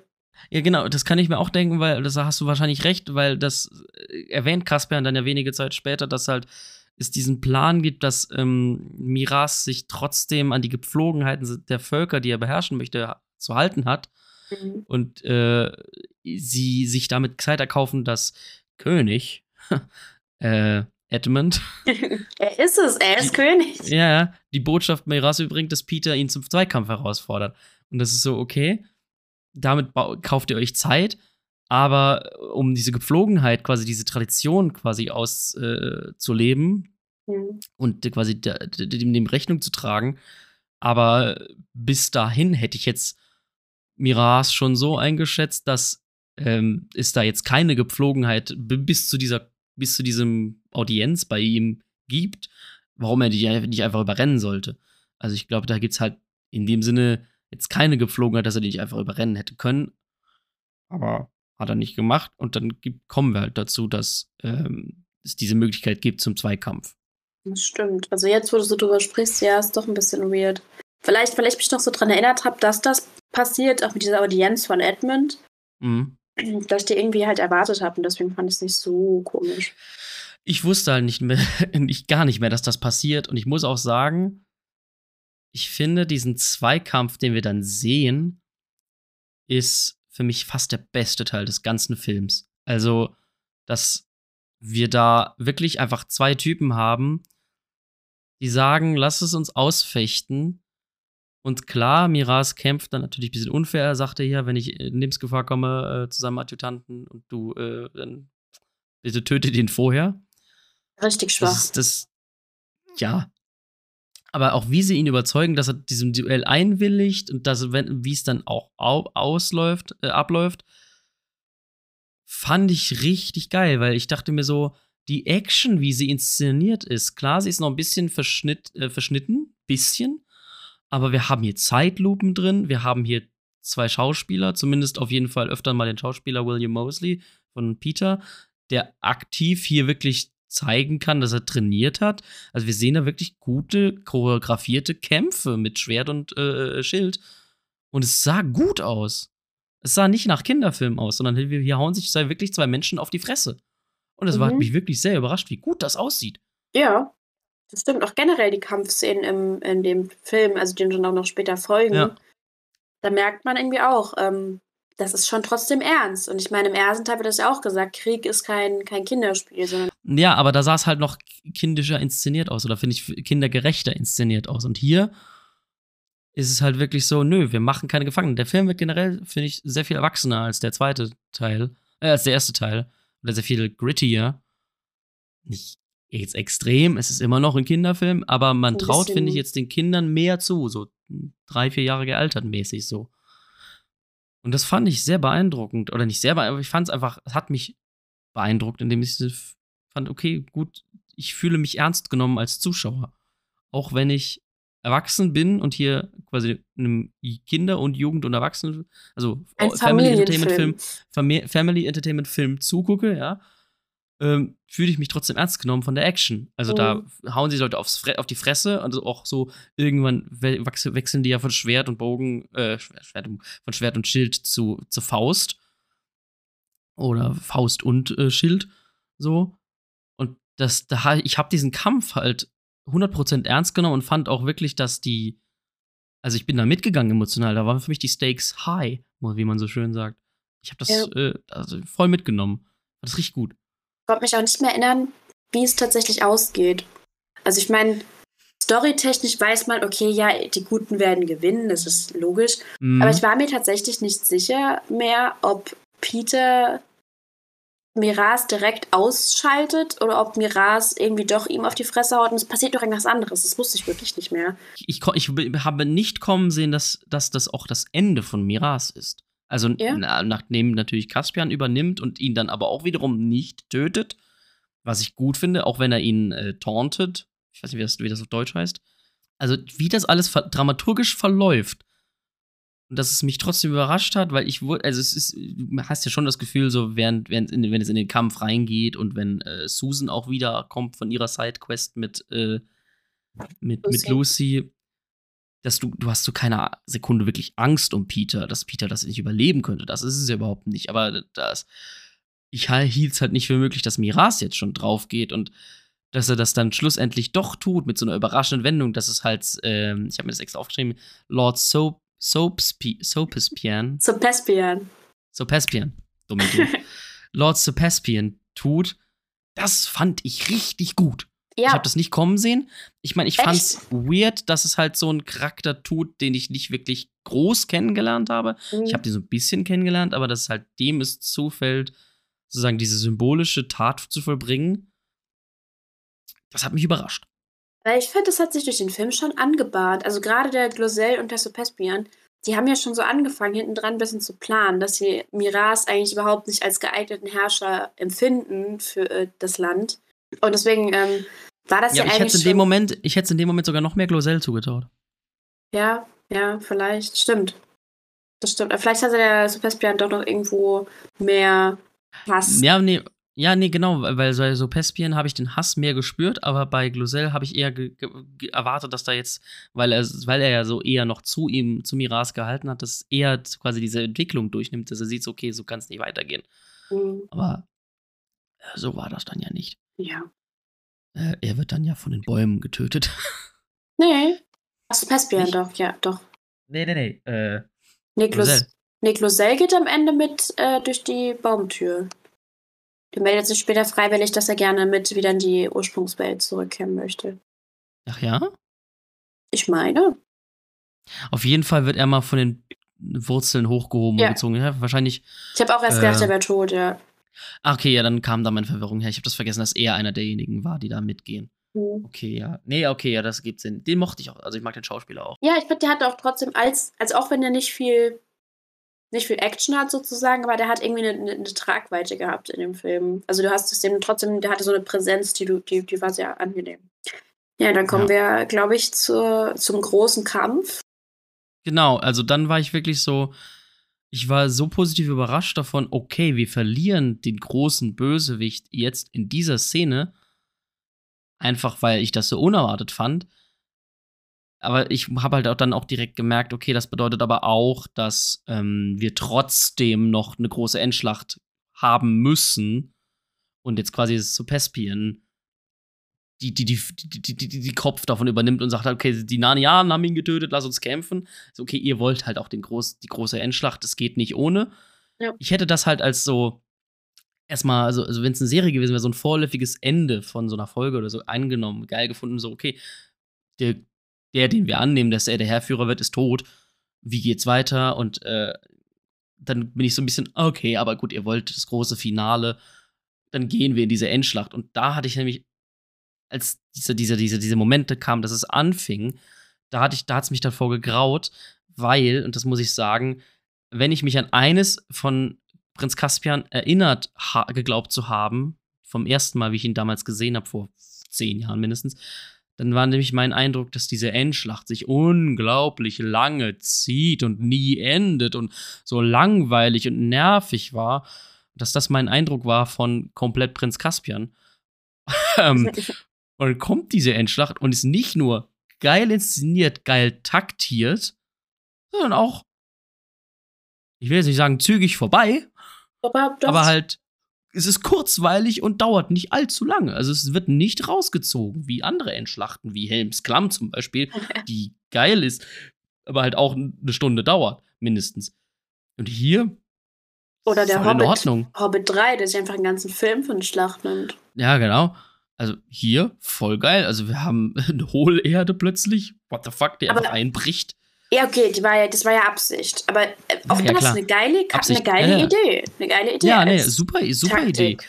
Und dann so Rampen und Caspian attackiert die Vorhut von hinten so, weil sie so drumherum reiten mit so einer, über so eine Rampe. Die Formationsbewegungen von diesen Legion, Legionsartigen von, von, von äh, so Caspian, die da noch da sind. Und dann kommen die Tiere und alles. Und ey, ich fand das geil. Ich Ja. fand, das war sehr gut inszeniert. Es war eine schöne Schlacht. Also ich fand auch, als dann die Bäume mit dazukommen, eigentlich Ja. ziemlich nice. Ja, definitiv. Und dann geht es halt auch so, so, so schnell zum Rückzug. Und gut, parallel sehen wir dann halt natürlich den ganzen Sideplot. Lucy trifft endlich auf Arslan. Und das ist halt wirklich auch eine, so parallel zur Endschlacht, so, oder zum Schwertkampf zur Endschlacht, so ein bisschen. Ähm, aber es ist das der letzte Akt, wo wir äh, Aslan zuerst sehen. Und ähm, ja, also, wir sehen hier natürlich die Natur, die wieder eingreift. Die Natur erwacht, sobald Aslan wieder da ist. Mhm. Ne? Ist zwar christlich, aber auch sehr esoterisch natürlich. Sobald die Bäume eingreifen, wissen die Leute, oh, Aslan muss wieder da sein. Zumindest. Oder so. Oder ich glaube, sie sagen sogar Lucy oder Aslan, sowas. Irgendwie so, ah, sie haben es bemerkt. Mhm. Und dann, dann, dann ziehen sie sich natürlich sofort zurück, die Telmara, weil die denken, okay, fuck, das ist Natur. Und ich liebe den Moment, wenn die alle dann durch diese Bäume, durch diesen Wald zu dieser Brücke reiten und hinter sich halt komplett, also die, die, die Phalanx da so ankommt und hinter sich direkt aber auch die ganzen Narnianen, die sie verfolgen. Und dann guckt, guckt äh, Pespian, guckt über die Brücke und da steht einfach Lucy. Ich liebe diesen Moment, wenn Lucy da so steht und ihr Das- kleines Messerchen Das rauszieht. den Dolch da, ja. Und ich liebe es, dass dieser Film sich diesen Moment nimmt und das zu Pespian zu zeigen, wie er wirklich so zu Lucy guckt. Und dann nochmal zurück zu den anderen so, vielleicht gefällt es mir auf der Seite hier besser, im Sinne von, vielleicht habe ich hier bessere Chancen mit der, mit der ganzen Armee als Mhm. dieses kleine Mädchen da. Ja. Und das ist, ich liebe diesen Moment, weil natürlich dann direkt eine Sekunde später sehen wir auch, okay, Arslan kommt dann auch direkt, stellt sich neben sie. Mhm. Aber ich liebe diesen Moment, wo du denkst so, der Typ hat legit Angst vor diesem kleinen Mädchen und zwar zu Recht, weil sie badass aussieht, auch wenn sie ein kleines Schwert hat, wie sie da alleine so steht, so. Auf dieser, ihn so anstarrt von der Brücke aus. Ich fand das ja ich sehr glaube, gut, sie, sie, sie lächelt ja auch, glaube ich, ihn dann noch so ein bisschen Ja. ketzerisch an. Ich fand das so richtig gut. Das ist richtig nice, ja. Und einfach mit Ja. diesem Lächeln, dass sie weiß, hehe, ich werde gewinnen. Ja. Ja, und dann kommt noch mal ein Wasser-Gandalf plötzlich. Also Ja. Aslan schreit und kommt ein Wassergandalf. Ich habe überlegt so, ist das jetzt eine Figur, die wir Ja. kennen Ach oder so, ein nee. Gesicht? Also zumindest, also Gesicht, das wir kennen sollen in diesem Wassermann. Glaub nicht. Es sieht einfach aus wie Gandalf. Das, das war, ich kann da nur aus dem Buch wieder ein bisschen Infos reinstreuen. Ähm, weil das ist quasi der Flussgott. Also das ist, das, das ist dann eigentlich so, der, der, so ein- Moment, wo auch ein bisschen Mythologie in, diesen, in dieses Christentum mit reinspielt. Weil irgendwie Aslan auch, also es gibt doch so einen Zeitplot, den du im Buch wirklich hast, wie Lucy und Aslan quasi drumherum schon alles befreien, was, was von den Telmarern besetzt worden ist und so. Und dann entfesselt er Dionysos so einfach so random, ja, das ist jetzt, der ist jetzt da, der, der Gott des Okay. Weines und so. Und, Okay. ein paar, und die Nymphen und alles, äh, die mit ihm feiern, alles da. Und deswegen gibt es halt auch diesen Flussgott, den, der, der dann da ist. Und was, was ich persönlich mal wieder ganz, ganz äh, nice fand irgendwie, dass die Telmare halt prinzipiell Angst vorm Wasser haben, wie sie auch vor, vor der Natur Angst haben, weil, ah. weil das halt dieses, ähm, dass das eine andere Macht ist, die sie nicht kontrollieren können oder, Ah. oder sowas. Und deswegen bauen die halt auch diese Brücke. Zum einen, weil sie schneller wahrscheinlich dahin kommen und zum anderen, weil sie halt Angst vor dem Wasser haben. Und im Das Buch wusste ich nicht. Das wird nicht klar für mich im Nee. Film. Und dann gibt es halt diese eine Line von diesem Flussgott. Ich glaube, der hat sogar einen Namen ähm, im Buch, dass der Aslan fragt oder sagt, erlöse mich von meinen Ketten, Herr. Dass diese Brücke für ihn halt wie, wie die Ketten sind, dass er nicht agieren kann, er ist gefesselt. Also sie haben diese, dieses mythische Wesen ähm, dann doch irgendwie noch besiegt oder so. Ah. Und sobald er halt wieder frei ist, kann er ja einmal alle Ja. platt machen. Das ist auch so geil. Dann Mhm. brüllt Aslan, schickt erstmal Wellen, dann kommt der Wassergeist und dann haut der halt alles zu Brei und hebt am Ende so Pespian noch so als ein, wie so, wie so, wie so ein Minzblättchen hoch und frops, frisst ihn dann so. Wie ein und geht dann, geht dann, ja, geht so unter mit ihm. Also, das war Das so viel schön. kürzer, aber auch so viel befriedigender, als ich es in Erinnerung hatte. Also, Ja, ja, stimmt. Ich habe das auch als, als früher viel länger in Erinnerung gehabt, die ganzen Szenen. Also es war wirklich so eine echt sehr kurzweilige Endschlacht. Wie ich auch sagen muss, der ganze Film ist so viel extrem kurzweiliger, als ich das in Erinnerung hatte. Vielleicht liegt es daran, dass ich viele Dinge einfach äh, so hinnehme. Also Prinz Caspian finde ich eine Figur, die ich akzeptiere. Ich finde sie jetzt nicht äh, interessanter als andere Figuren, aber ich finde auch manche andere Figuren nicht so interessant. Aber so wie ich die Pevensies akzeptiert habe in Teil 1 mit ihren Stärken und Schwächen und aber auch gerne verfolgt habe, so ein bisschen.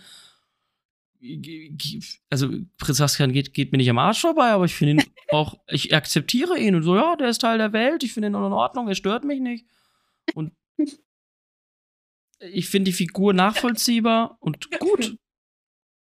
Also, ich, Ja, find ihn, äh, ich hatte ihn halt total unsympathisch in Erinnerung und ich finde es bis heute auch noch, äh, sagen wir mal, mich, mich ekelt es immer noch an, dass Tumblr diesen Menschen komplett für sich eingenommen hat als äh, seine Version von Sirius Black, glaube ich. Barnes, ja, ja, genau. Ja, und ich finde das ein bisschen pathetic.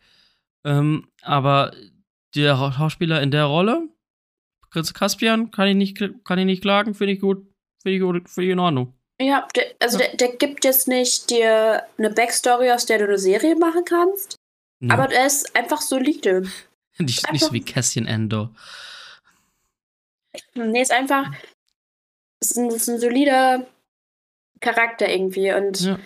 fand ich aber auch im Buch. Du, du, es ist genau das, was du beschreibst, ist einfach ein guter Junge irgendwie. Ja, Der, guter der Junge. wirklich, der hat einfach, ja, ich, ich will, ich mag Narnia. Ja, ich, ich regiere die jetzt. Ich, das mache ich jetzt. Finde ich Ja. nicht gut, was mein Onkel da macht. Caspian ist ein guter Junge. Ja. Nee, Ja. ach, das ist herrlich. Ja, ich wünschte mir nur irgendwie, man hätte mal mehr mitgekriegt, was so die anderen Caspians vor ihm gemacht haben. Weil wenn er der Zehnte ist, gab es ich ja mindestens glaube, neun. das hätte den Film aber gesprengt. Es wird ja über seinen Vater geredet, Ja. dass er das, also das ist ja dieser, auch der Konflikt, der sich dann mit Miras in dem Schloss ergibt, dass Miras ihm sagt, nein, dein Vater war auch nicht besser als wir. Ja, also ich hätte mir das jetzt auch für den Film gar Mhm. nicht gewünscht, aber selbst das wird in den Büchern zum Beispiel, glaube ich, nicht erwähnt. die Dialoge, die ich halt in dem Film mitbekommen habe über seinen Vater, haben mir halt schon gereicht als Info über die Kaspianer vor ihm, waren halt nicht in der Lage, das zu tun, was Kaspian der Zehnte jetzt tut. Und es hat mir als Info gereicht, weil das Stereotyp kommt mir sehr bekannt vor von König LSH. Besser bekannt als Aragorn. Auch wenn es da szenische Backstory gibt mit äh, Isildur und dessen Vater. Ach, Good Ja. Times. Ja. Ja, und dann ist halt quasi der Konflikt beendet. Ähm, Lucy kann noch mal unter Beweis stellen, was ich ihr schon mal gesagt habe, dass sie halt eine Heilerin ist. Also sie, Mhm. sie, sie ist, sie ist die Verbindung mit der Natur, sie heilt die Maus und äh, weil die Maus so sehr nervt, gibt Aslan ihr auch den Schwanz zurück. Typ nervt nicht. Das ist, der ist, der hat Ehre und. Ja. Äh, ich finde ihn auch nicht ultra nervig. Ich finde nur, hat einmal ab und zu ein, zwei Lines zu viel. Ähm, Wirklich. und genau, dann kriegt auch noch Peter Dinklage, der Dear Little Friend, kriegt ähm, Aslans Existenz bewiesen, einfach durch, da ist er übrigens. Ähm, es wird gefeiert, es gibt äh, Kasper mit Krone und Feuerwerk, das wird alles sehr schnell erzählt. Und aber auch in einem Tempo, wie ich es auch von einem, wir müssen, wir, wir kommen jetzt zu einem Ende auch erwarte, also so möchte. Fand ich sehr angenehm, dass wir da sehr schnell zu einem Ende kommen. Äh, hätte ich eigentlich nicht erwartet, weil ich dachte so, okay, wie wollt ihr mir erklären, dass ein König zu besiegen und seine Armee irgendwie was für die Narnianen tut im Großen und Ganzen? Aber ja, tut es doch. Also habe ich durch, hat mir der Film doch glaubhaft vermittelt über seine Laufzeit.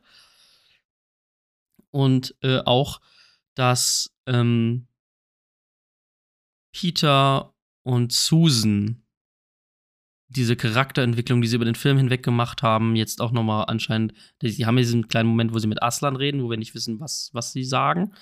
Das wird aber dann natürlich direkt danach ähm, aufgelöst, wenn es zu, dieser, zu dem Ende kommt, wenn wir zu diesem Baum kommen, ähm, wo diese Heimreise den Menschen als äh, Möglichkeit eröffnet wird. Mhm. Da dachte ich so, okay, und dann die Pevensies als be gutes Beispiel gehen voran. Oder besser gesagt, gehen hinterher. Äh, Ja. da, da, da war ich so, okay, das, das finde ich schön, dass ihr mir das noch erzählt. Da kriegen wir ja die Backstory mit den, wo die Telmara herkommen und dass Peters Reise zur Fruition kommt, dass er ähm, Caspian sein Schwert zu, äh, sein, Peters Schwert zurückgibt, das er ja vorher geführt hat. Sehr schön. Ja. Ich weiß nicht, hast du, möchtest du da noch was zu sagen? Ich finde den, den Kuss zwischen Susan Ja. und Caspian sehr unnötig. Der ist unnötig. Ja, da habe ich auch geschrieben, Hashtag muss das sein. Es ist, es wird im dritten Teil, das ist jetzt auch kein Spoiler, also kein, kein Story vorwegnehmender Mhm. Spoiler, dass im dritten Teil kommen ja Lucy und Edmund nochmal Ja. zurück und treffen auch nochmal auf Caspian. Mm. Und Lucy fragt ihn halt, wie gesagt, er ist total irrelevant, ähm, fragt ihn halt, hast du inzwischen eine Königin gefunden oder so? Und er so, niemanden, der an deine Schwester heranreicht. Und ich mir denke, das wird über den Film überhaupt nicht aufgebaut. Es, wird, es gab so flirty Szenen, also halb angeflirtete Szenen zwischen den beiden. Und da wusste ich schon so, okay, die müssen sich am Ende küssen, weil so läuft der Film halt. Ich, dafür habe ich Star Wars 9 gesehen. Ähm, dass das aus dem Nichts heraus passiert. Aber ich fand es halt so traditionell, so doof irgendwie. So, wir haben halt immer noch dieses äh, pubertäre, äh, fast erwachsene Mädchen. Das muss natürlich jetzt diesen, Roman diesen romantischen Lied küssen, weil der halt so attraktiv ist. Ja, also. Ich, für mich wird dieser Moment halbwegs durch Edmund und Lucy, wie du sie eben erwähnt hast, gerettet, weil sie dann halt noch so ähm, verstehe ich nicht. ich bin auch schon älter und ich verstehe es überhaupt nicht. Ich möchte es gar nicht verstehen. Hat für mich gerettet, weil so, ich bin, äh, ich bin, ich bin erwachsen und ich verstehe es auch nicht, weil es halt nicht aus den Figuren heraus wirklich so, war. so funktioniert. Nee, es funktioniert so nicht. nee. Das ist übergriffig.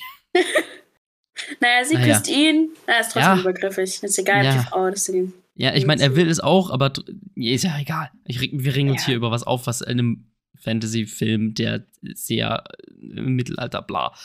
Ja. auch immer. Ja, also. Und dann kriegen wir halt die Erklärung, okay, Peter und Susan, ähm, die kommen nicht noch mal hierher. Vielleicht war es ein Abschiedskurs, ne? Es, es ist so. Du Was bist man hot. halt so macht. Du bist ja. hot, ciao. Ich hab nur diesen anderen Typen, der mich Phyllis nennt. Auf der anderen Seite. Ähm, ja, ich meine, das könnte ich ihr nicht verdenken, dass man sich so denkt, okay, den nehme ich noch mit. Also nicht den Typen, aber den Kuss. Aber ja. Also, ich bin froh, dass es war froh, dass es das schnell vorbei war. Ja. Dann, ähm, und dann ähm, fängt ja schon quasi der Abspannsong an, während sie noch in Narnia sind. Und ich hatte diesen Song noch nie gehört. Also muss ich ja, wenn ich den Film mal geguckt habe, aber ich habe ihn gefühlt noch nie gehört. Und fand ihn Ich echt hab- süß. Ich fand ihn auch mega schön. Vor allem passt, passen die Lyrics halt so total auf Yes. das, was passiert. Ja. Aber ich glaube, ich habe den in irgendeiner Spotify-Playlist schon mal mit drin gehabt. Hm. Der ich kam mir nämlich schon, der kam mir sau bekannt vor. Also abgesehen davon, dass ich ihn im Film schon mal gesehen habe, gehört habe. Ich fand ihn echt süß. Also war irgendwie so. Und dann sind wir auch wieder in der U-Bahn. Und dann sagt Edmund noch, er hat seine Taschenlampe in Narnia vergessen. Also als Mhm. letzten Rausschmeißer-Gag, der für mich aber nicht funktioniert, weil ich dachte, ja, aber du hast die kaputt gemacht. Nee, die hat, auch am, die hat am Ende wieder funktioniert. Ach, die hat am Ende funktioniert? Ja. Ach so, das habe ich verpasst, weil ich dachte so, okay, du hast sie verloren bei der, auf der Burg, die war kaputt. Also, Der hat ja- dann wieder angeklopft und noch das letzte Signal gegeben. Ach. Okay, ja. Ja. dann ist es wirklich tragisch, dass es sie in Narnia vergessen. Was auch schon ein schöner Aspekt ist. Ich wollte gerade sagen, äh, Technologie in Narnia. Und dann fällt mir wieder diese verfickte äh, äh, La Gaslaterne ein. Es hat einen Grund. Ja, ja, es hat einen Grund, es hat einen Grund, es hat einen Grund. Ähm, ich muss aber sagen, ich habe nicht damit gerechnet, dass der Film in diesem Film noch Teil 3 so anteast, dass quasi nur noch äh, Lucy und Edmund nach Narnia zurückkehren. Das wusste ich nicht. Habe ich nicht mehr in Erinnerung gehabt. Ich habe hab damals einfach gedacht, als Teil 3 so Trailer rauskam, so, oh, guck mal, nur noch die Hälfte des Castes hatte Bock drauf. Ähm, aber nee, es ist ja anscheinend in Story begründet. Also offensichtlich. Mhm. Und deswegen habe ich jetzt, muss ich sagen, also ich hatte nicht unbedingt groß Bock, Narnia noch mal zu gucken. War so, ja, wir, kann man gerne noch mal gucken. Aber dadurch, dass ich jetzt Teil 3 nie gesehen habe, ich habe richtig Bock, Teil 3 zu gucken. Also richtig Bock. Weil ich fand, alles, was mich am ersten gestört hatte, ähm, nicht alles, aber vieles, also die Gewalt ist immer noch seltsam, unblutig meistens und, und, und, und, und, und ähm, die Tiere sehen immer noch schlechter aus animiert, als sie für die Zeit aussehen könnten. Aber vielleicht gab es da einfach andere Gründe. Ich meine, dafür sieht so viel anderes in dem Film geil aus. Aber Edmund ist besser, sehr viel besser. Ich mag ihn. Peter war vielleicht ein Dick, aber er hat, ist gewachsen und war cool. Also war cool, dass er immer sieht, dass man ihn erwachsen, dass er wächst. Der Film generell ist halt ein bisschen erwachsener, drehbuchtechnisch unglaublich gut geschrieben. Ich habe immer noch keine, wie ich erwähnt habe, keine große emotionale Bindung zu den Figuren. Aber ich weiß nicht, wie es dir da geht, musst du mir mal sagen. Ich finde es einfach Ja. schön, nochmal so einen guten, ernst, also einen guten Fantasy-Film zu sehen, der sich ernst nimmt, der auch was kann mitunter, bei dem ich halt oft genug Herr der Ringe-Feelings bekomme, habe ich ja erwähnt. Und ja, der christlich geprägte Touch, ne, der ist halt da. Aber ich Man kann, kann ihn- den, ja, man kann ihn wegignorieren. Ja, finde ich auch. Also wenn man ihn nicht kennt, muss man ihn nicht unbedingt reininterpretieren. Also es ist, wenn du ihn halt mal merkst, kannst du es überall reininterpretieren, aber du kannst ihn auch einfach mal weglassen, beiseite schieben und ihn einfach nur als Fantasy-Film nehmen. Und funktioniert noch genauso. Ja. Nee, also ich finde auch, also ich persönlich habe, glaube ich, mehr Ver Verbindung oder eine Bindung zu den Figuren durch halt noch die Bücher. Das ist einfach immer verstärkt Mhm. und da noch ein bisschen die Figuren auscharakterisiert sind. Aber ich habe auch jetzt beim nochmal schauen, der Film ist trotzdem sehr solide einfach. Durch, durchweg. Also es ist, also eigentlich musste er sich überhaupt nicht verstecken. Ich finde es auch eigentlich schade, dass er damals gefloppt ist. Ich hätte mir, klar, vielleicht technisch noch ein bisschen mehr da rausgeholt gewünscht, vielleicht ein paar Szenen anders gewünscht, aus dem Buch raus und so. Aber, und es war ja mal auch im Gespräch, dass es eine Narnia-Serie geben soll. Das war aber nur so mal angedacht, vor schon Jahre her, da war der dritte Teil noch nicht mal draußen. Und ich finde es auch schön, dass der dritte dann noch kam, weil das ist, glaube ich, mit einer meiner Lieblingsbücher aus der Serie. Und es gibt ja insgesamt sieben, sieben Bücher. Und ich hätte, ich würde es mir wirklich wünschen, dass die alle irgendwie noch verfilmt werden. Es wird Ich ja jetzt eine Netflix-Serie geben. Ach, die ist doch noch da. Ich meine. Warte, ist das ich, noch in Planung? also ich weiß, es wird auf jeden Fall jetzt diese Percy Jackson-Serie geben. Da ist ja auch Oder schon. freue ich mich auch drauf? Da ist ja der Cast schon teilweise revealed worden, dass ähm, Lin Manuel Miranda Hermes spielen wird. Aber ich meine. Wusste ich nicht. Wie gut. Wie gut. Aber ich meine, Netflix plant auch noch weiter an seiner Narnia-Serie. Lass mich kurz, lass mich kurz mal googeln. Die Zeit. Weißt, wenn, wie, wie gesagt, es würde sich eigentlich so schön auch als Serie eignen, das aufzubauen. Ja. Du könntest super sieben Staffeln halt draus machen und die pro Buch halt eine Staffel erzählen. Das wäre das wär sehr schön. Ja, also hier äh, die Filmwebseite meines Vertrauens, Moviepilot. Ähm, Nochmal nett in die Kamera blinken, blinzeln. ähm, Schleichwerbung. Net Moviepilot titelte vor äh, einer Woche, vor heute exakt einer Woche, Schlecht.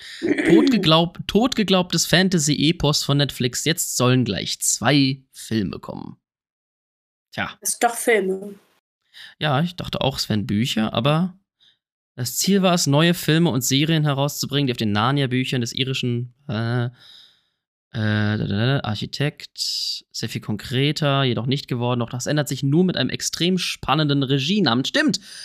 Ah, jetzt weiß ich es auch wieder. Jetzt weiß ich es. Jetzt, jetzt habe ich, die, hab ich die News auch wieder im Kopf. Halt dich fest, bitte.